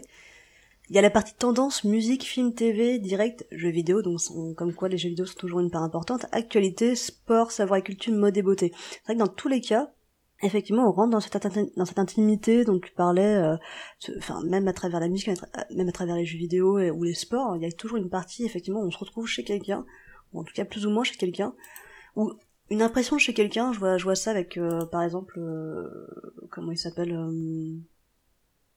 Ben Nevers qui donne l'impression au même Norman hein, qui a recréé un espèce de semblant de d'appartement chez lui alors qu'en fait c'est un studio qui loue qu'il loue pour enregistrer ses vidéos. Et, euh, et, du coup, ça donne quand même, moi si je le savais pas, ça, ça donnerait quand même l'impression d'être chez lui, tu vois, d'être derrière son PC ou encore l'impression qu'il donnait il y a 10 ans où il, était, où il avait juste sa caméra dans son salon et on voyait le chat qui passait derrière, tu vois. Mmh. Ah, je savais pas qu'il avait gardé son appartement, enfin une sorte de, de truc appartement. En même temps, c'est comme il a été connu à ce moment-là, je pense que ouais, il a peut-être voulu garder euh, ce qui a fait son succès. Je sais pas trop. Alors après, c'est une des limites aussi de, ces choses-là, c'est justement à ces créateurs de contenu-là, euh, comment trouver l'équilibre entre vie perso et, euh, communauté euh, en fonction de ça, en fait. parce que, ben, oui, mine de rien, tu filmes ta chambre, tu filmes ta vie, quand tu déménages, bah, du coup, ton décor change forcément, donc voilà. Bref, c'est... C'est forcément un, truc beaucoup plus compliqué à gérer pour les créateurs de contenu. Et après, on l'a vu, euh, je pense que du coup, le, confinement, le télétravail, on l'a aussi vu avec les youtubeurs, par exemple, euh, je reviens à Norman parce que c'est un de ceux que je regardais le plus à l'époque, mais il filmait dans son salon avec euh, les contraintes que ça apportait. Enfin, il y en a plein qui ont fait ça. Ben Nevers, lui, il filmait dans ses... Alors, je sais pas où il filmé, mais j'avais l'impression qu'il filmait dans ses chiottes. Parce que le plan était tellement resserré que j'avais l'impression qu'il était sur sa lunette de chiottes en train de lire des textos ou des messages, d'écouter des messages. Donc, donc ouais, la question d'intimité, c'est, vraiment quelque chose qui... je sais pas si ça eux, ça leur pose tant de problèmes que ça. En tout cas, j'ai pas l'impression. À ceux qui, à ceux qui font les vidéos, pardon. Sur la question de l'intimité, c'est assez, euh, c'est assez marrant. Moi, je, suivi pendant très très longtemps. Euh, une youtubeuse qui s'appelait Solange te parle. Euh, je reconnais que c'était, euh, c'est complètement, euh, complètement intello ou intellé, enfin intellectualisé. elle se filmait dans son appartement. Elle parlait des livres qu'elle lisait. Il y avait vraiment une sorte de démarche un petit peu euh, je suis, euh, je, je, suis arty, etc. Euh, elle s'était filmée, passer, je crois, tout un week-end dans ses chiottes pour voir à quoi ça ressemblait et elle avait fait un peu cette expérience. Donc on est là ici dans une sorte de frontière entre une, une intention artistique qui est permise par YouTube, ce rapport à l'intimité et à, au logement, parce que les chambres, les appartements, c'est le principal décor des, des YouTubeurs euh, sur YouTube. Un, un, lien à la culture puisque euh, Solange, euh, elle parlait, elle passait son temps à bon, elle, elle allait pas vous parler du dernier Avengers par exemple, c'était pas son truc, c'était un peu plus raffiné que ça dans, dans l'idée. Mais en fait, ce qui était étonnant, c'est que d'un côté, il y avait ce, malgré ce truc élitiste, elle était complètement imbibée de cette culture euh, vlog que tu as mentionné euh, à Trade juste après. Mais alors du coup le fait, moi je trouve que le fait d'avoir un contenu personnel, ça permet justement de rapprocher, euh, enfin de, de, justement de rapprocher le, s'approcher. Enfin je pense qu'ils ont enfin ils ont ils sont arrivés à un point, ils ont compris qu'il y avait une une certaine un certain point stratégique à avoir avec les, les ceux qui regardent leurs vidéos parce que on sait que ça attire un certain regard. Pardon.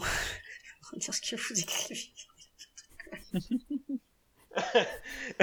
tu perds comment Tu pourras reprendre Lilith. Pour nos auditeurs, il y a Ordos qui met beaucoup de conneries sur le chat.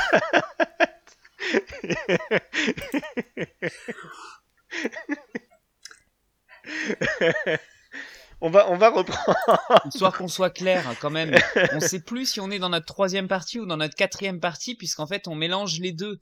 On a envie de parler de du contenu.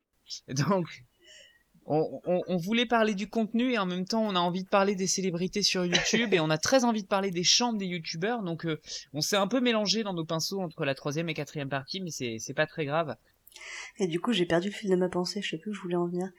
Euh, oui, avec euh, ouais, donc avec le fait de rentrer dans l'intimité des, des youtubeurs, ça, ça permet de créer justement cette, euh, comment on va dire en français, de, rendre plus mainstream le fait de faire une vidéo parce que du coup t'es plus euh, tu te sens plus proche de la personne que tu visionnes donc ça parle à plus de monde.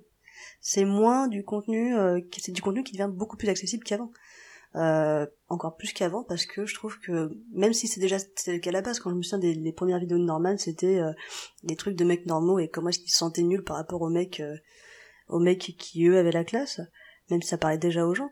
Mais le fait justement de de, de créer ce décor là de ce décor personnel et euh, très très cocooning ça a permis de diffuser euh, plus largement une intimité qui euh, qui parle à des gens je pense Tu veux dire que euh, le, le contenu euh, littéraire, euh, culturel, un petit peu, euh, un petit peu plus euh, fin, euh, ça le rend plus accessible parce qu'elle en parle euh, entre ses chiottes et son salon. Ouais, et quand t'as le chat qui passe ça fait toujours euh, kiffer les gens C'est vrai.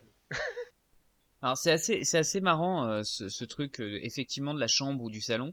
C'est que euh, euh, par exemple si je regarde euh, un épisode de Nota Bene, euh, il va me parler de, de tas de trucs historiques. euh, il va essayer de le vulgariser, ce qui va rendre euh, cette, euh, euh, ces informations historiques un peu accessibles à tout le monde. Et derrière, il va y avoir malgré tout euh, un peu l'univers duquel il vient. C'est-à-dire c'est pas que des livres d'histoire. On va y trouver par exemple une boîte de jeux Assassin's Creed de science-fiction, par exemple, euh, parfois des bouquins de, jeux de rôle ou alors euh, tout simplement des jeux de société auxquels ils jouent. Et du coup, c'est intéressant parce que euh, moi, je vois très bien, enfin, je, retrouve un peu dans, la manière dont les youtubeurs ont pu organiser leur environnement intérieur et du coup ce qu'ils ont derrière eux à ce qui venait directement de la télé. C'est-à-dire que quand on était plus jeune, quand un historien parlait à la télé, par exemple, dans une émission de Stéphane Bern, il fallait forcément sa bibliothèque. Donc en fait, c'est comme si euh, en se lançant sur YouTube, on reprend des choses qui sont qu'on a vues chez d'autres youtubeurs en termes d'environnement et qui sont eux-mêmes conditionnés par la société dans laquelle on vit. Et donc en fait, on valide le fait que euh, une bibliothèque bien rangée, ça fait partie de d'une manière de montrer et d'étendre sa culture et de la faire partager. Euh, et ça, c'est assez euh, c'est assez intéressant à, regarder. Bah, en fait, euh, de toute façon, on en parle, euh, on parle du, fond euh, de, vidéos, etc. On a parlé de la chambre et tout, mais de manière générale, c'est un décor en fait. Et ce décor-là est une, porte d'entrée vers l'univers entre guillemets du, du youtubeur en question. On rentre dans son lore, tu vois, il y a des références et tout. Mais, non, c'est vrai que du coup, par ça, le youtubeur te fait déjà, te montre un peu ce qu'il est qu'il aime et, euh, et du coup euh, oui par son décor tu vas aussi peut-être te retrouver euh, dans, dans ces éléments. Tu vois Lilith par exemple t'es- toi t'aimes beaucoup Assassin's Creed etc bah tu vois dans son décor un logo Assassin's Creed quand tu regardes Nota Bene. Mine de rien t'es contente euh, et donc voilà, et donc du coup, grâce à ça, tu peux permettre, même si tu as euh, des trucs qui sont qui vont pas forcément intéresser les gens, que tu peux avoir euh, une vidéo avec un sujet peut-être un peu de niche ou quoi, et ben grâce à plusieurs éléments, tu vas pouvoir te rapprocher des gens et leur montrer que bah, c'est pas si ubuesque que ça, et que c'est pas si déconnecté que ça de, leur réalité et autres. Mais après, des éléments de niche, moi j'ai l'impression que ça passe aussi par le partenariat, parce que tu vois, je reprends l'exemple de Nota Bene, hein, mais quand il fait un partenariat avec euh, tel musée, il y a pas longtemps, il a fait un partenariat avec le musée Champollion, je pense que les gens seraient jamais venus à l'idée de, te dire, tiens, c'est quoi le musée Champollion s'ils l'avaient pas abordé? Ouais, bah bien sûr. Après, une fois que tu as une communauté faite aussi, c'est un bon moyen de pouvoir ouvrir quelque, pouvoir ouvrir plusieurs sujets et, euh, et centres d'accueil. Je sais que par exemple, genre No- Nota Bene, il fait beaucoup de promos pour les différents musées euh, de France. Et donc, euh, bah, c'est parti de gens qui ont regardé une vidéo de Nota Bene qui expliquait les origines, euh, les liens entre l'histoire et Game of Thrones, parce qu'ils ont regardé Game of Thrones et ils ont aimé. Mhm. Grâce à ça, ils ont dit Oh, tiens, c'est pas mal ce qu'il fait et tout. Ils ont regardé plusieurs vidéos de Nota Bene euh, derrière. Et ensuite, Nota Bene qui va commencer à te présenter bah, quelques musées, quelques châteaux de France, euh, etc. Et les gens partent en vacances après. Il y a le château là, ils savent parce qu'ils ont vu la vidéo de Nota Bene, donc ils vont au musée. Donc c'est un bon moyen aussi peut-être d'introduire les gens à, à la culture en général, euh, en faisant simplement des liens petit à petit. C'est Stephen Bern 2.0. C'est ça. Alors, du coup, ça tombe parfaitement bien parce que j'ai justement une citation à vous, à vous faire partager. Vous saviez qu'on avait commencé par des citations dans le premier épisode. Eh bien, je vais vous citer euh, Laurence Allard, qui est une sociologue spécialisée sur l'utilisation des médias et donc notamment YouTube. Et voici ce qu'elle disait en 2017. Euh, elle disait que YouTube était un support de divertissement récréatif qui favorise la culture de la curiosité. Une école après l'école, les choses n'y sont plus transmises de génération à génération comme avant, mais dans un entre-soi générationnel, avec un potentiel revers de médaille, ça c'est moi qui écris, hein. un revers de médaille auquel il faut faire attention, c'est que YouTube modifie les horizons des normes et des valeurs de toute une génération. Et ça entre parfaitement dans ce que tu disais, c'est-à-dire que Nota Bene va être regardé par des gens qui ont une curiosité qui leur vient peut-être euh, de leur intérêt pour Game of Thrones, que cette curiosité elle va continuellement être réactualisée, que euh, on n'en a pas parlé, mais qu'une fois qu'on a terminé une vidéo de Nota Bene, YouTube va vous proposer d'autres vidéos, et que du coup on va peut-être aller continuer à attiser sa curiosité pour aller vers d'autres vidéos, vers d'autres personnes qui vont parler de l'histoire, ou alors d'autres choses qui sont en lien avec des, des, séries médiévales fantastiques, donc on va aller regarder The Witcher, enfin des choses comme ça. Et ça, c'est vrai que euh, euh, contrairement à Stéphane Bern qui passait sur la télé, alors euh, moi je me rappelle de Secret d'Histoire, mais avant c'était les trucs des, des, princesses et des rois. quand vous avez Stéphane Bern qui vous parle dans le post, en gros, on lui a préparé son émission et le l'utilisateur n'a pas de choix à faire. C'est-à-dire que s'il est devant sa télé sur TF1 au moment où Stéphane Bern est en train de lui parler, s'il a manqué le début, c'est tant pis pour lui, et euh, il ne peut pas dialoguer avec Stéphane Bern, ce qui n'est pas le cas avec les vidéos YouTube, parce que si jamais un jour, nota bene, il dit une bêtise, ou euh, qu'on n'est pas d'accord avec ce qu'il dit, on peut laisser un commentaire, on peut lâcher un com, et on va avoir une sorte d'influence, ce qui me permet d'amener, après je vous laisse tranquille, hein, euh, à une deuxième euh, citation. Alors non, c'est pas une citation, mais un chercheur américain qui s'appelle Henry Jenkins et qui lui a parlé pour le cas de l'internet et de YouTube, mais de plus en plus de tout un tas d'autres médias qui se trouvent, enfin qui, qui ont changé depuis ces dernières années. Lui, il parle d'une culture de convergence où il voit que en gros il y a une convergence entre l'ancienne culture, celle qui était séparée entre la culture élitiste et la culture euh, qu'on appelait mainstream ou commerciale, qui passait par euh, par le cinéma, la télé, etc. Et que désormais tout est convergent parce que l'utilisateur a vraiment son mot à dire par ses likes, par son intervention dans les commentaires, par son choix, c'est lui qui va cliquer ou pas cliquer, euh, et c'est lui aussi qui va ensuite pouvoir éventuellement faire des vidéos euh, pour parler d'un film qui vient de sortir, pour donner son avis. Euh, donc voilà, euh, j'ai fait mes deux drop names, donc je vous laisse tranquille.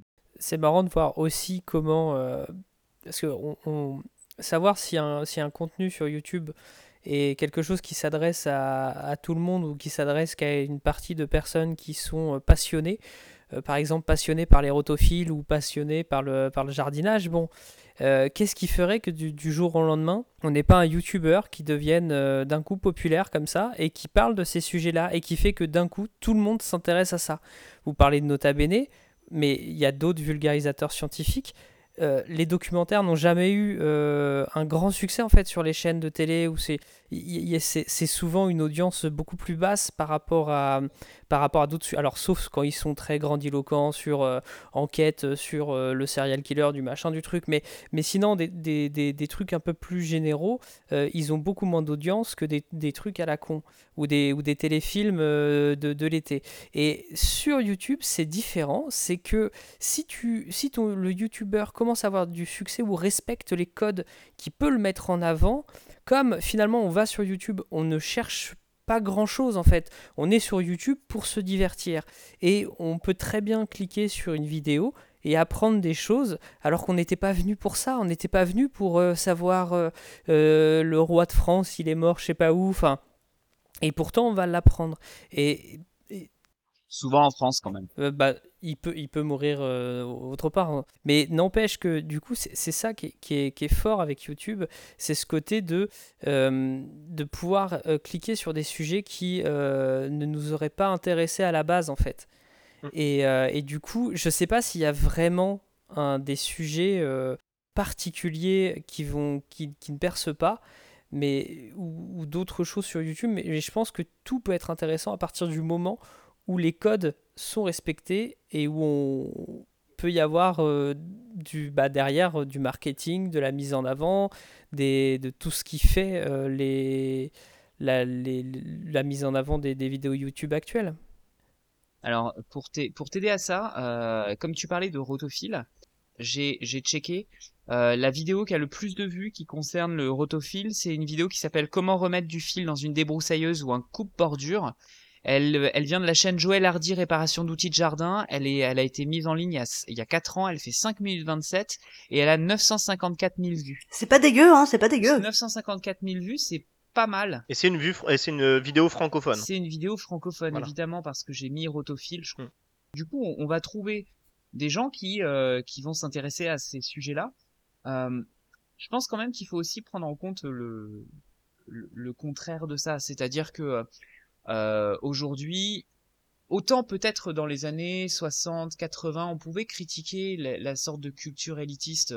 On a cité euh, au tout début de notre, premier podcast euh, Walter Benjamin, je pense à Adorno aussi, qui, quand ils ont vu la culture industrielle, celle qui vient de Hollywood et qui euh, diffuse des objets culturels en, boucle, ils ont dit que c'était de la merde, que qu'on allait un peu abrutir les gens.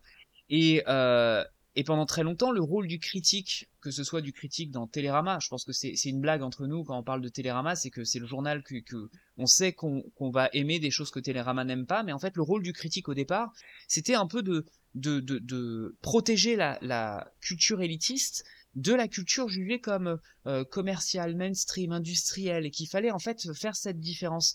Aujourd'hui, par l'intermédiaire de, de YouTube, on n'est plus du tout passé par ça. Euh, vous regardez par exemple quand vous allez sur Steam, euh, les notes, elles sont liées aux utilisateurs. Sur YouTube, l'impertinence d'une vidéo, c'est son nombre de vues, c'est son nombre de likes. Ce qui veut dire qu'en fait, du coup, le, critique n'a plus aucun sens parce que euh, ce sont principalement des gens qui vont partager des avis et qui n'ont pas un statut particulier. Quand on regarde une vidéo par exemple de Durandal, on pourrait parler aussi du Fossoyeur de film, ce sont des gens qui vont parler de cinéma, mais ils vont pas forcément dire que leur avis est un avis qui n'a, euh, qui, est, définitif. Ils vont poser leur avis selon la manière dont eux ils s'engagent dans un film, et ils vont aussi donner parfois une partie de d'eux-mêmes, une partie de leur vie, une partie de leurs apprentissages euh, pour parler de ces films-là. Et c'est assez intéressant, et en même temps, ça risque d'être un peu enfermant. Logique absolue du nombre de vues dans une vidéo pour donner un peu de la valeur on est plutôt sur du quantitatif. Donc en fait, il faut produire un contenu qui réponde à ces valeurs pour espérer obtenir le plus de vues. Et donc, quelque part, on recrée une norme en voulant s'en séparer et s'en détacher. Si vous voyez un peu ce que je veux dire. Après, euh, donc on présente tout ça euh, d'un point de vue euh, culturel et on parle beaucoup notamment du fait de produire du contenu à succès. Euh, ouais, on, on, présente vachement ça sur le point de vue, sur le côté euh, culturel euh, et sur le côté carrière, carrière d'un youtubeur, etc. Sur YouTube, il y a aussi énormément de vidéos qui ne sont pas des vidéos de youtubeurs en fait. Il y a typiquement, il y a beaucoup de gens qui vont plus pour le côté émotionnel, etc. Bah, cet été, on a fait un sondage vers une amie à nous qui allait sur YouTube pour regarder des vidéos euh, de gens de l'armée qui rentraient et qui retrouvaient leur famille et leurs chiens.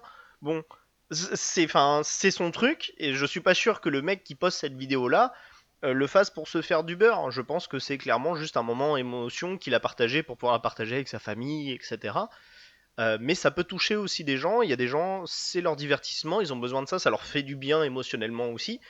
Et, et donc voilà, donc le divertissement c'est hyper global, c'est-à-dire qu'il peut être euh, culturel, il peut être apprenant, il peut être aussi simplement divertissant, il peut être émotionnel, il peut voilà, il peut il peut être tout à la fois et du coup bah c'est grâce à ça que oui sur YouTube on peut trouver euh, des choses de niche comme des choses euh, hyper euh, mainstream euh, que dans le pot commun et c'est aussi que là-dessus on transforme des choses de niche bah, en, en contenu euh, mainstream. Et je pense que la culture geek actuelle c'est euh, énormément démocratisé grâce à YouTube, qui a été, euh, je pense, en partie une bonne porte d'entrée pour beaucoup de gens euh, dans cette culture qu'ils ne, qui ne connaissaient pas.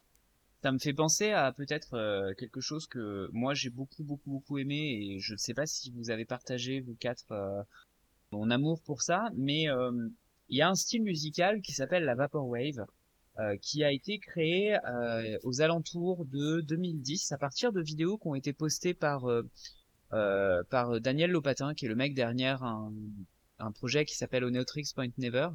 Et il avait posté sur, euh, sur YouTube des vidéos assez étonnantes où en gros il mettait un, un, un genre de filtre un peu VHS qui faisait vieille, vieille cassette vidéo euh, des années 80 où il passait en boucle des sortes de, de clips qui étaient faits à partir de euh, d'outils informatiques, pixels, euh, etc. Et dessus, une musique un peu lancinante, un peu hypnotique.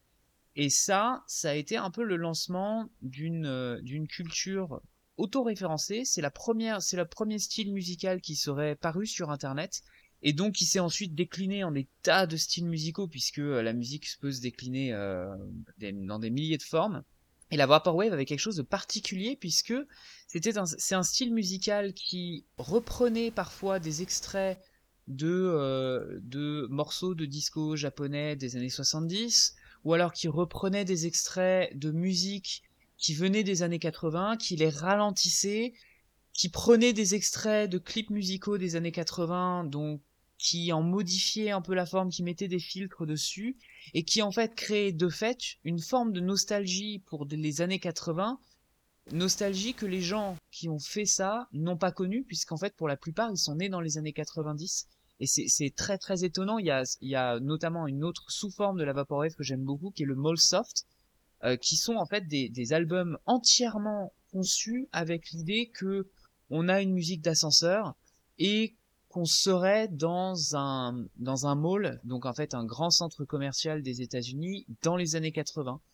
Et euh, on retrouve un peu le, même genre de délire dans la toute dernière saison de euh, Stranger Things, puisque une grande partie de l'intrigue se trouve dans un mall des années 80. Comme quoi cette culture elle est aussi euh, localisée. Hein. Il s'agit d'une culture d'une nostalgie qui n'a pas qui n'a pas d'emprise directe sur un territoire quel qu'il soit, mais une nostalgie pour la, culture américaine des années 80. Et c'est quand même cette culture-là qui s'est largement diffusée euh, par l'intermédiaire de YouTube. Même... Une culture des années 80 euh, romancée. Romancée, exactement. C'est tout l'intérêt de la Vaporwave, de créer un, de créer un roman, mais, mais, euh, mais voilà. Et, et, là, je, je, traînais un petit peu sur la première page de, de YouTube. je vois quand même qu'il y a beaucoup de gens qui ont l'air de parler de Squid Game, qui est le nouveau gros truc sur Netflix. Donc on a quand même aussi sur cette première page des beaucoup de choses de, qui viennent de Netflix et qui, qui en fait sont des échos de ce qu'on peut trouver euh, ailleurs quoi et qui Alors.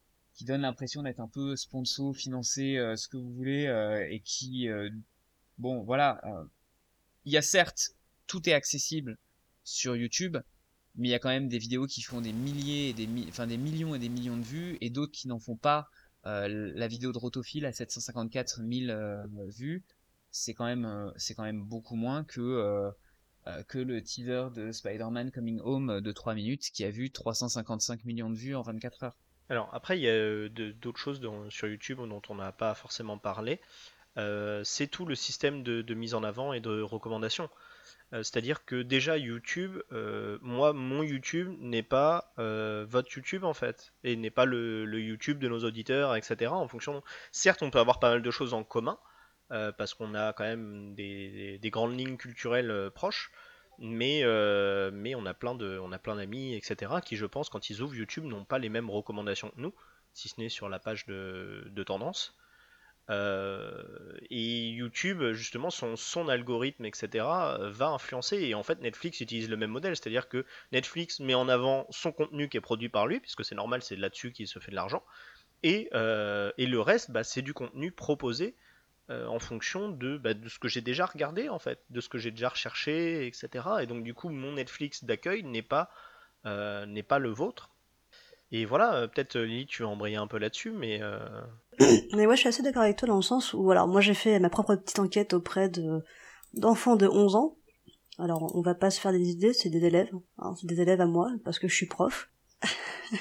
c'est pas grave, il y en a qui le savent. Tu donnes tellement d'informations sur ta vie, Lilith. Il y en a qui m'ont demandé de leur faire écouter euh, quand je leur ai parlé de pourquoi je les, je leur posais des questions sur YouTube. Alors pour mettre le contexte, ils faisaient ce qu'on appelle des évaluations nationales. Donc c'est des gamins de sixième qui faisaient des évaluations de français et de maths.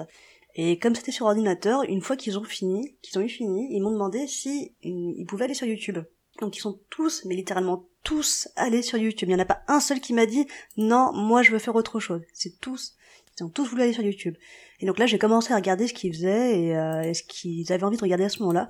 Globalement, la plupart se sont lancés soit sur des vidéos d'animé, euh, principalement du Naruto, et sur des vidéos de Squeezie. Squeezie est particulièrement populaire chez les jeunes enfants de 11 ans.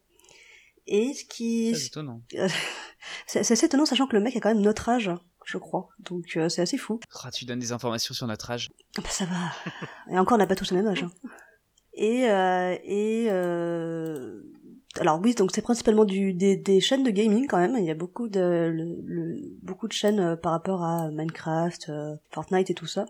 Et euh, alors ce qui leur est ressorti tout souvent, c'est donc ils aiment regarder YouTube parce que c'est du divertissement, donc comme on le disait tout à l'heure, mais aussi parce que pour certains, ils aimaient voir le fait qu'il y avait des choses différentes par rapport à la vie de tous les jours.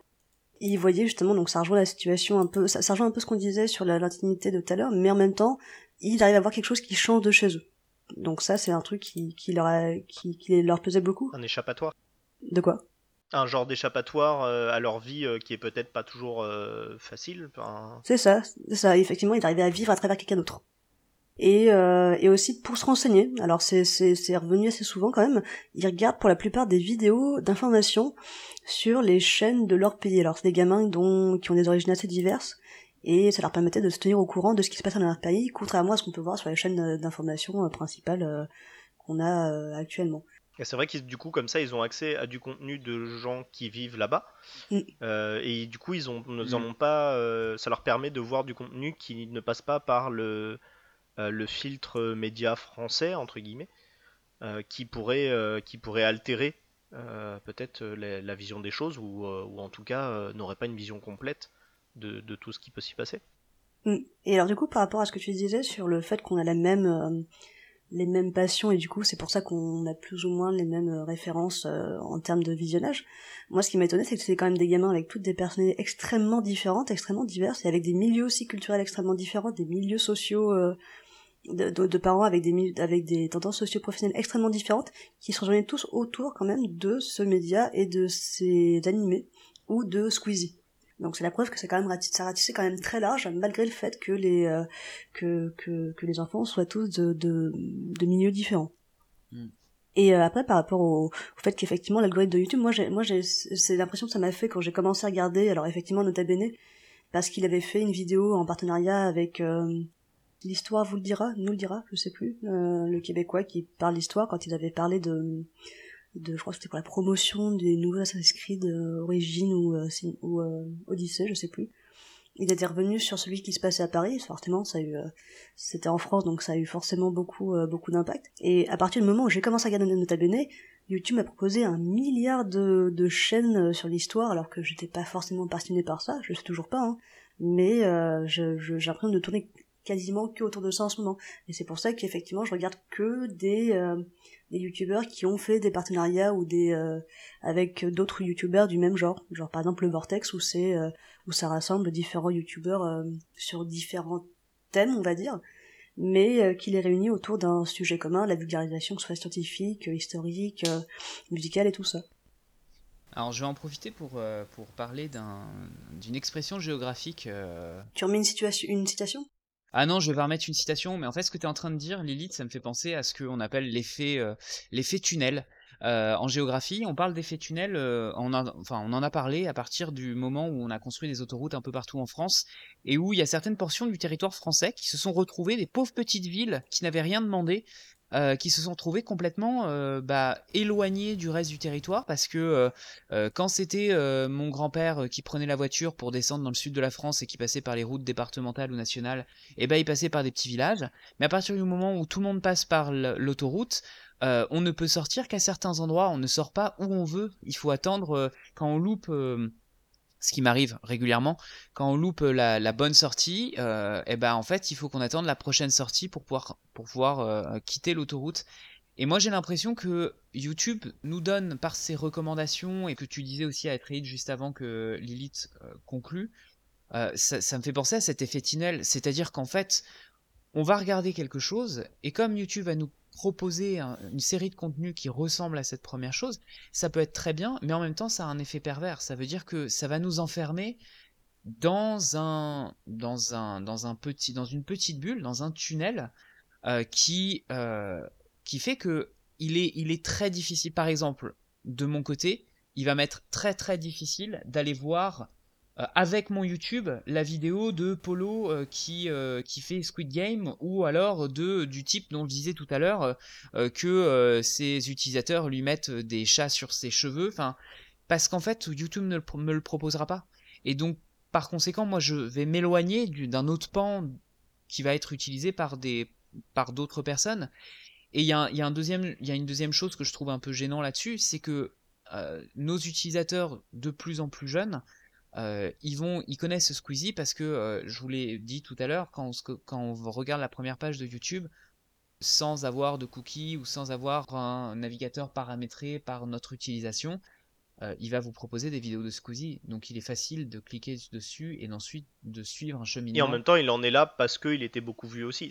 après, c'est un cercle. Bien sûr, bien sûr, c'est le serpent qui se mm. mord la queue. Mais voilà, bah, je suis, assez d'accord. Je, vais rebondir un peu là-dessus, c'est que le, fait de, proposer des choses en rapport, je trouve que c'est hyper bien, parce que euh, non seulement déjà quand tu te connectes, à des choses euh, qui te ressemblent, et très vite, euh, tu, bah, tu vas dériver sur plus de contenu de ce genre de choses.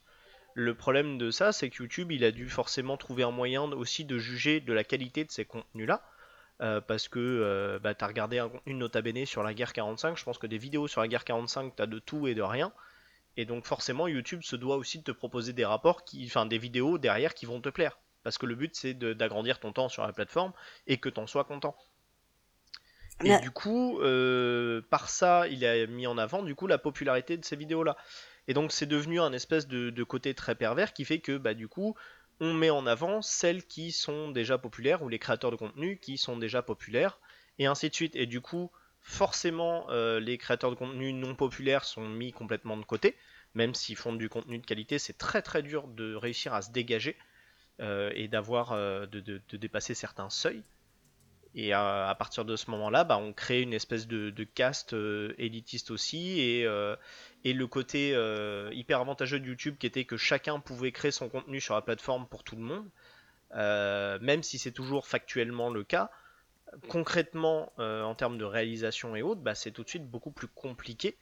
Et je trouve qu'on commence du coup à redériver vers le système pervers de la télévision et qui euh, voilà YouTube recommence petit à petit à se retrouver dans cette même situation où bah si tu veux en faire ton métier si tu veux en vivre si tu veux commencer à te créer ta communauté et tout bah en fait faut avoir des relations faut être mis en avant par quelqu'un qui est populaire ou, quoi. Et c'était et bah la télé aujourd'hui c'était c'était ça à l'époque c'était ça qui rebutait les gens c'était que bah c'était un système fermé où tu rentrais que si t'étais euh, copain ou si tu avais bossé là-dedans pendant quelques années à faire n'importe quoi avant de pouvoir avoir ta chance euh, et, là, aujourd'hui, j'ai l'impression qu'on on en revient à ce système-là un peu pervers, euh, sans parler de tous les problèmes de course à l'audience euh, et autres que ça entraîne aussi, parce que bah, aujourd'hui, si tu veux en vivre, bah, il faut que tu fasses des vues, il faut que tu fasses du contenu régulièrement. Et à partir de ce moment-là, il faut que tes vidéos soient monétisées. Pour qu'elles soient monétisées, il ne faut pas qu'il y ait de sujets polémiques, parce que du coup, YouTube a mis en place forcément des contrôles, que ce soit d'ordre droit d'auteur, mais aussi des contrôles au niveau du sujet de discussion parce que bah, forcément il y avait tout et n'importe quoi sur la plateforme. Et, euh, donc voilà, et donc du coup, euh, bah, aujourd'hui la plateforme est en train de dériver euh, aussi un peu en partie à cause de sa popularité. Moi, ça c'est une question que je me posais, tu vois, la monétisation, les partenariats, les sponsoring que tu peux avoir, comment est-ce que du coup tu les as? Est-ce que du coup c'est toi Est-ce que tu as, accès à la monétisation, enfin, à un financement par un groupe tierce parce que t'es populaire ou c'est le groupe tierce qui va venir te chercher pour te rendre populaire? Je pense que c'est un peu les deux sens à, la fois. Mais, euh, mais voilà, je me suis demandé qu'est-ce qui faisait qu'un youtubeur va finir par un moment donné dire être sponsorisé par, euh, je sais pas, telle marque. Euh, telle marque de, bah, de ce que j'en sais, alors de ce que j'en sais, donc effectivement il y, a le, il y a le côté monétisation de YouTube qui aujourd'hui représente vraiment plus beaucoup d'argent, alors qu'à ses débuts c'était plutôt attrayant. Euh, où euh, bah, tu, fais une, tu fais une vidéo et de base YouTube, euh, enfin tu, tu souhaites qu'elle soit monétisée. Si elle est monétisée, YouTube va mettre va analyser ta vidéo et s'il la juge ok, c'est-à-dire pas polémique, pas machin, enfin bref, pas problématique sur aucun aspect, elle va être monétisée. Dans ce cas-là, tu auras des revenus en fonction du nombre de vues. avec bien évidemment des paliers en fonction de la durée de la vidéo, en fonction de si tu en as 10 000, 20 000, etc. alors après, j'ai pas le détail, mais dans l'idée, c'est ça. Et ensuite, euh, effectivement, donc aujourd'hui, de plus en plus, euh, donc les youtubeurs se font sponsoriser parce que YouTube ne rémunère plus assez ou c'est un moyen justement de produire peut-être de moins avoir cette contrainte de faire du contenu hyper régulier et de pouvoir faire du contenu un peu plus un peu plus costaud parce que euh, bah, les sponsoring t'offrent des finances un peu plus larges. Et de ce que j'ai compris à ce niveau-là, c'est plutôt souvent les marques euh, qui contactent les youtubeurs en question euh, pour, pour sponsoriser. Enfin, les marques où ça, peut être, ça peut être un musée, ça peut être plein de choses, hein, ça peut être n'importe quoi, mais c'est plutôt souvent le youtubeur qui va contacter en disant Bah voilà, est-ce que tu acceptes de faire notre pub En échange, voilà, il y a un contrat qui se met en place. Euh, et puis après, euh, ils se mettent d'accord entre eux. Souvent, euh, le publicitaire demande à bah, évidemment contrôler la pub que tu vas faire, s'assurer que tu parles pas mal de la marque et tout, ce qui n'était pas toujours vrai au début. Début, il filait beaucoup d'argent et pas le regard, et là, petit à petit, les marques commencent à contrôler un peu plus la pub que tu fais pour être sûr que, oulala, ça, ça porte pas préjudice à la marque. mais souvent, ça joue à la popularité. Donc, quand toi, si toi tu veux te lancer demain sur YouTube, tu seras pas contacté tout de suite par des marques, quoi. Et donc du coup, si tu veux que ça devienne, parce que forcément ça prend du temps, si tu veux que ça devienne ton activité principale, c'est très compliqué en fait. C'est vraiment très très compliqué de réussir à se créer une popularité qui ensuite te permettra d'accéder à ces choses qui euh, te financeront suffisamment pour en vivre.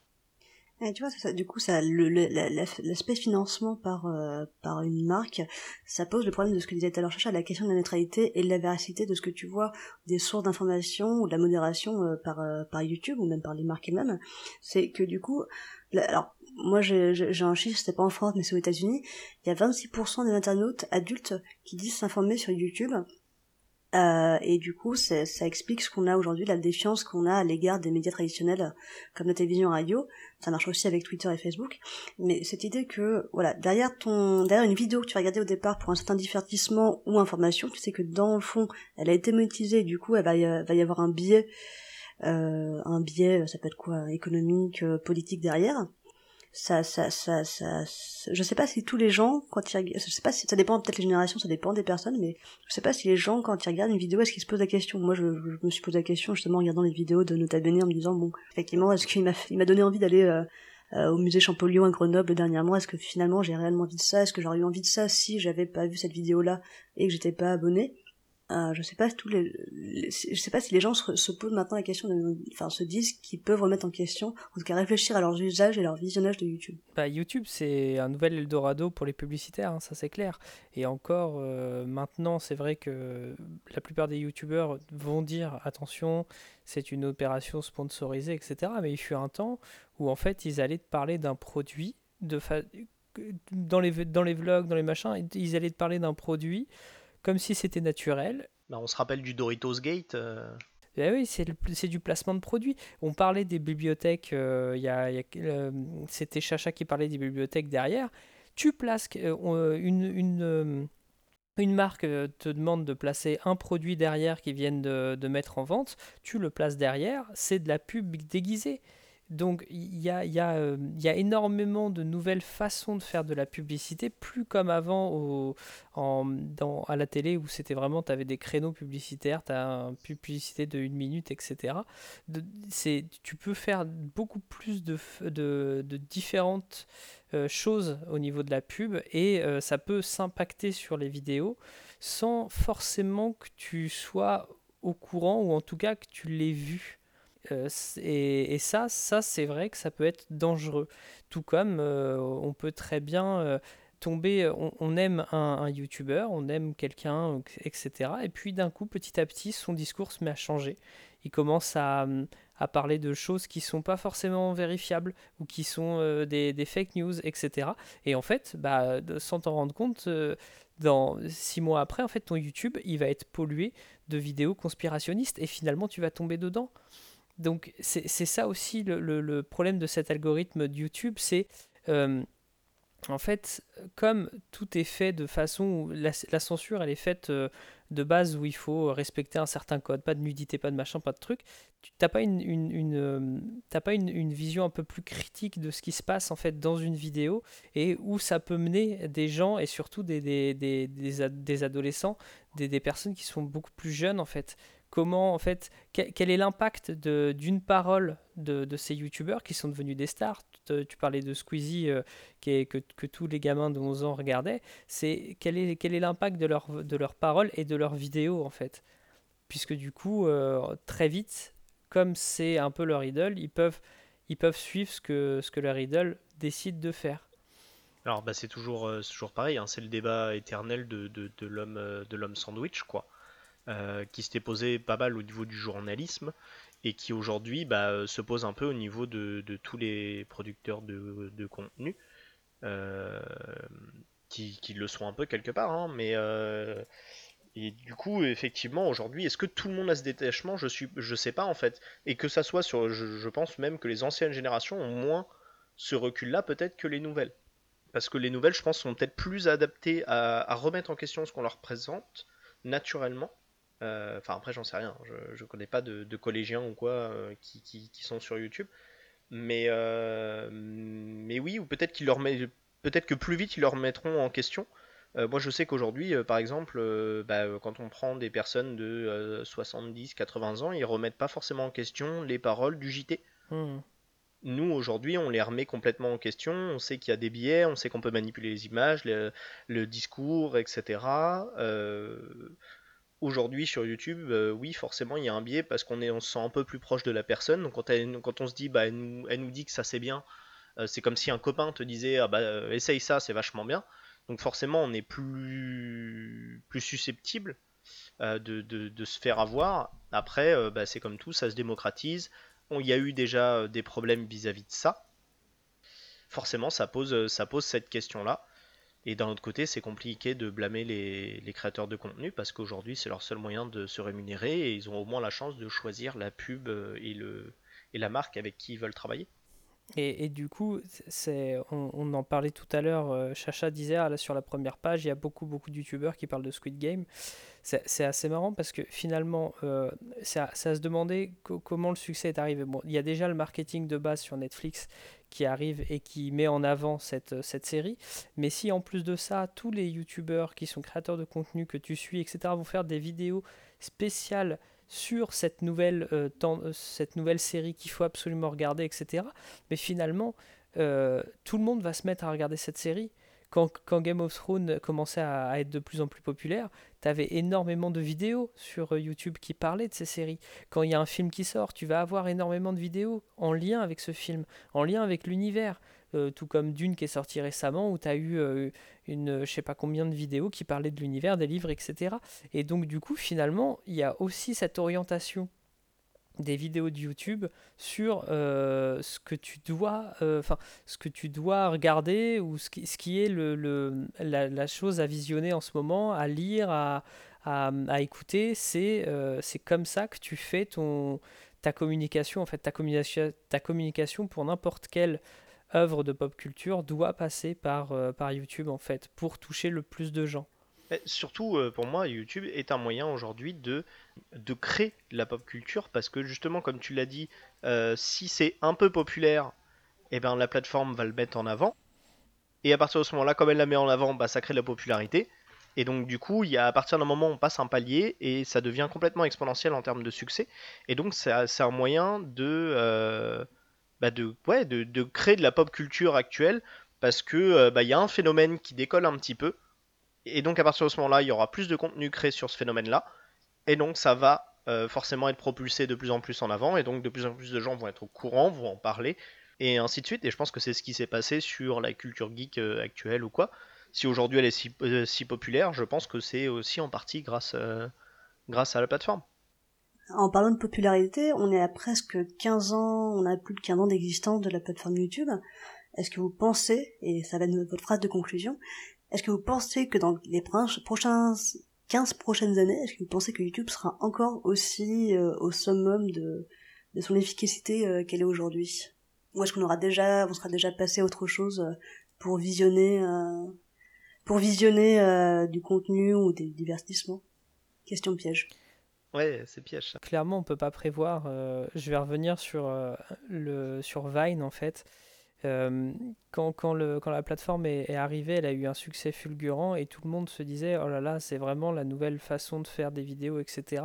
Ça a été racheté par Twitter très rapidement, etc. Et puis du jour au lendemain, ça a chuté. Du jour au lendemain, en fait, tout est parti.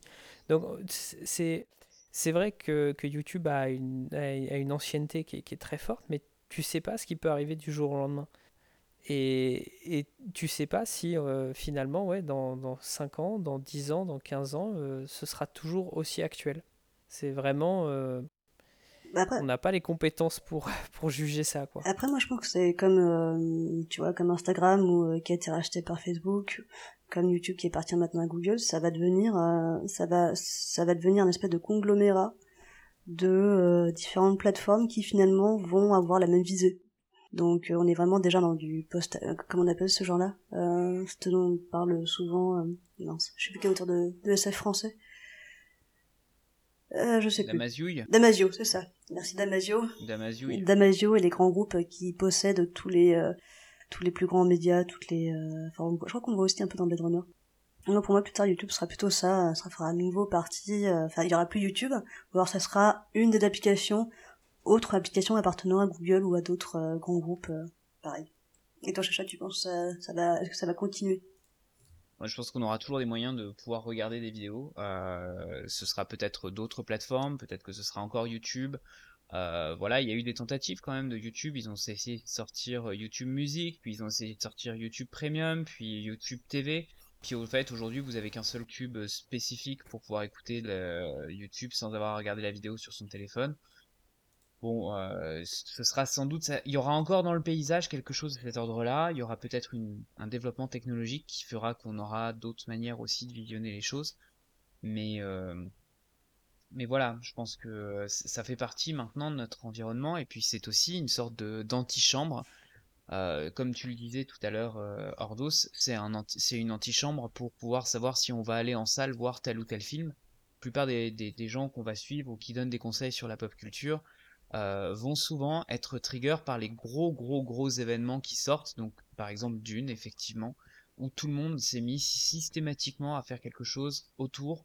Euh, c'est de l'infox, c'est sous couvert d'information, c'est quelque chose qui est complètement une stratégie marketing euh, qui, qui fonctionne bien, puisqu'on je pense qu'on est tous allés voir Dune en- ici. Ouais, mais euh, nous on serait allé le voir même sans le, le battage médiatique Warner. Exact. C'est pas faux. D'ailleurs, Warner qui est prêt à faire des trailers presque mensongers vis-à-vis de Dune pour essayer d'attirer du public. Ça, ils le font depuis. Ah, c'est- c'est- enfin, c'est c'est c'est moche. Alors du coup on va c'est pas nouveau ça. Mais euh, après, c'est qu'on, enfin, comme le disait euh, Ordos, on sait pas, sait pas ce qui peut se passer. Euh, ce qui est sûr, c'est qu'aujourd'hui, euh, que ce soit le, paysage pop culture actuel serait pas ce qu'il est s'il n'y avait pas eu YouTube. Je pense qu'il y a beaucoup de choses qui seraient de la culture de niche, etc. Tu parlais notamment des animés et tout. Est-ce que je pense que en partie grâce à YouTube, ça a aidé à se démocratiser, à plaire à la population? Et, euh, et donc voilà, et donc en tout cas c'est sûr, YouTube a eu son influence, euh, que ça soit sur la façon dont on consomme et dont on se cultive. Et si aujourd'hui il n'y aurait pas Twitch sans YouTube, euh, mais il n'y a rien qui garantit qu'il n'y ait pas peut-être une autre plateforme qui débarque, on ne sait pas, d'Amazon ou autre, et qui ferait bien les choses ou qui aurait réussi à prendre le pli. Ça peut changer très très vite. On verra bien, on verra bien ce que ça donne par la suite. Euh, ce qui est sûr, c'est qu'aujourd'hui, YouTube est pas mal remis en question. Les gens, euh, aujourd'hui, YouTube blinde les pubs et, euh, et propose un abonnement payant. Il y a plein de gens qui n'ont pas, pas envie de payer YouTube parce que bah, parce que c'est Google derrière et donc ils voient pas forcément pourquoi ils le paieraient. Il y a plein de créateurs de contenu qui remettent en question l'algorithme de, YouTube aussi, que ça soit la façon dont il met les choses en, avant ou le système de monétisation. Euh, qui co- voilà le aujourd'hui euh, YouTube est très raide euh, dès qu'on parle d'un sujet un peu problématique il, va faire euh, il va supprimer la, monéti- la monétisation et euh, beaucoup de gens soupçonnent YouTube de faire ce qu'on appelle du shadow ban c'est-à-dire de cacher la vidéo et de plus la recommander euh, aux autres utilisateurs Donc euh, voilà, aujourd'hui c'est beaucoup remis en question, même si les gens ils restent, euh, restent un peu coincés dessus parce que bah, c'est la référence et tout le monde est dessus, donc faut être dessus. Euh, je sais qu'aujourd'hui il est remis en question, donc c'est à voir comment, comment Google euh, prendra les choses, comment YouTube va évoluer, comment YouTube va s'adapter ou pas, pourra savoir si, euh, bah, si la plateforme tiendra encore euh, 15 ans, 20 ans, ou si dans 3 ans euh, elle a disparu euh, du paysage. Et pour ça, il faudrait qu'il y ait des, des dégâts qui parient sur nous et qui parient max de bitcoin sur nous, mais ça arrivera pas, je crois. Et on verra, on sait pas. Et alors du coup, en parlant du fait que tout le monde est dessus, nous aussi on est dessus. Notre notre chaîne Pop Culture est présente sur YouTube avec nos quatre premiers épisodes euh, que vous avez peut-être déjà écoutés. Il n'y a que trois abonnés, donc j'imagine que c'est nous, sauf un de nous quatre qui ne s'est pas abonné, qui est un mauvais. Ouais, c'est moi. Je viens de le découvrir, donc euh, non. Va t'abonner Ordos. C'est cette petite stratégie de marketing pour placer notre produit à la fin du podcast. Mais c'est surtout qu'il me l'a jamais recommandé, YouTube. hein. Non, on n'est pas trop recommandé. Je pense que c'est un problème. euh, c'est parce qu'on parle de sujets vraiment très très polémiques. Ouais. Euh, et du coup, il veut pas nous mettre en avant. hein, je Mais pense. il nous a classé dans le dans le dans la série Rotophile, donc du coup, bah Ouais, voilà ça. quoi. Et du coup, bah alors du coup, merci à vous trois d'avoir participé à cette euh, discussion autour de YouTube. On Mais espère merci à que- toi Lilith. on espère que les auditeurs se seront retrouvés dans nos propos. Et on espère que vous continuerez à regarder des vidéos, que ce soit sur YouTube ou pas. Ouais, et si vous avez euh, des, des, bah, des avis différents ou en tout cas des choses, euh, des expériences différentes à partager aussi, euh, on est carrément preneur, hein, que ce soit Mm. sous les vidéos YouTube ou sur Twitter et autres, parce que forcément, bah, nous on parle du YouTube via notre vision des choses. Quelqu'un en Inde n'a pas la même vision de YouTube que quelqu'un en France. On est des trentenaires, etc. Donc on a notre vision. Quelqu'un de 12 ans n'aura pas la même vision de YouTube que nous. Ou peut-être que si, justement. Ça serait intéressant en tout cas euh, à voir. Et du coup, des bisous. Allez, Et salut oui. Des Allez, toutous. salut, salut.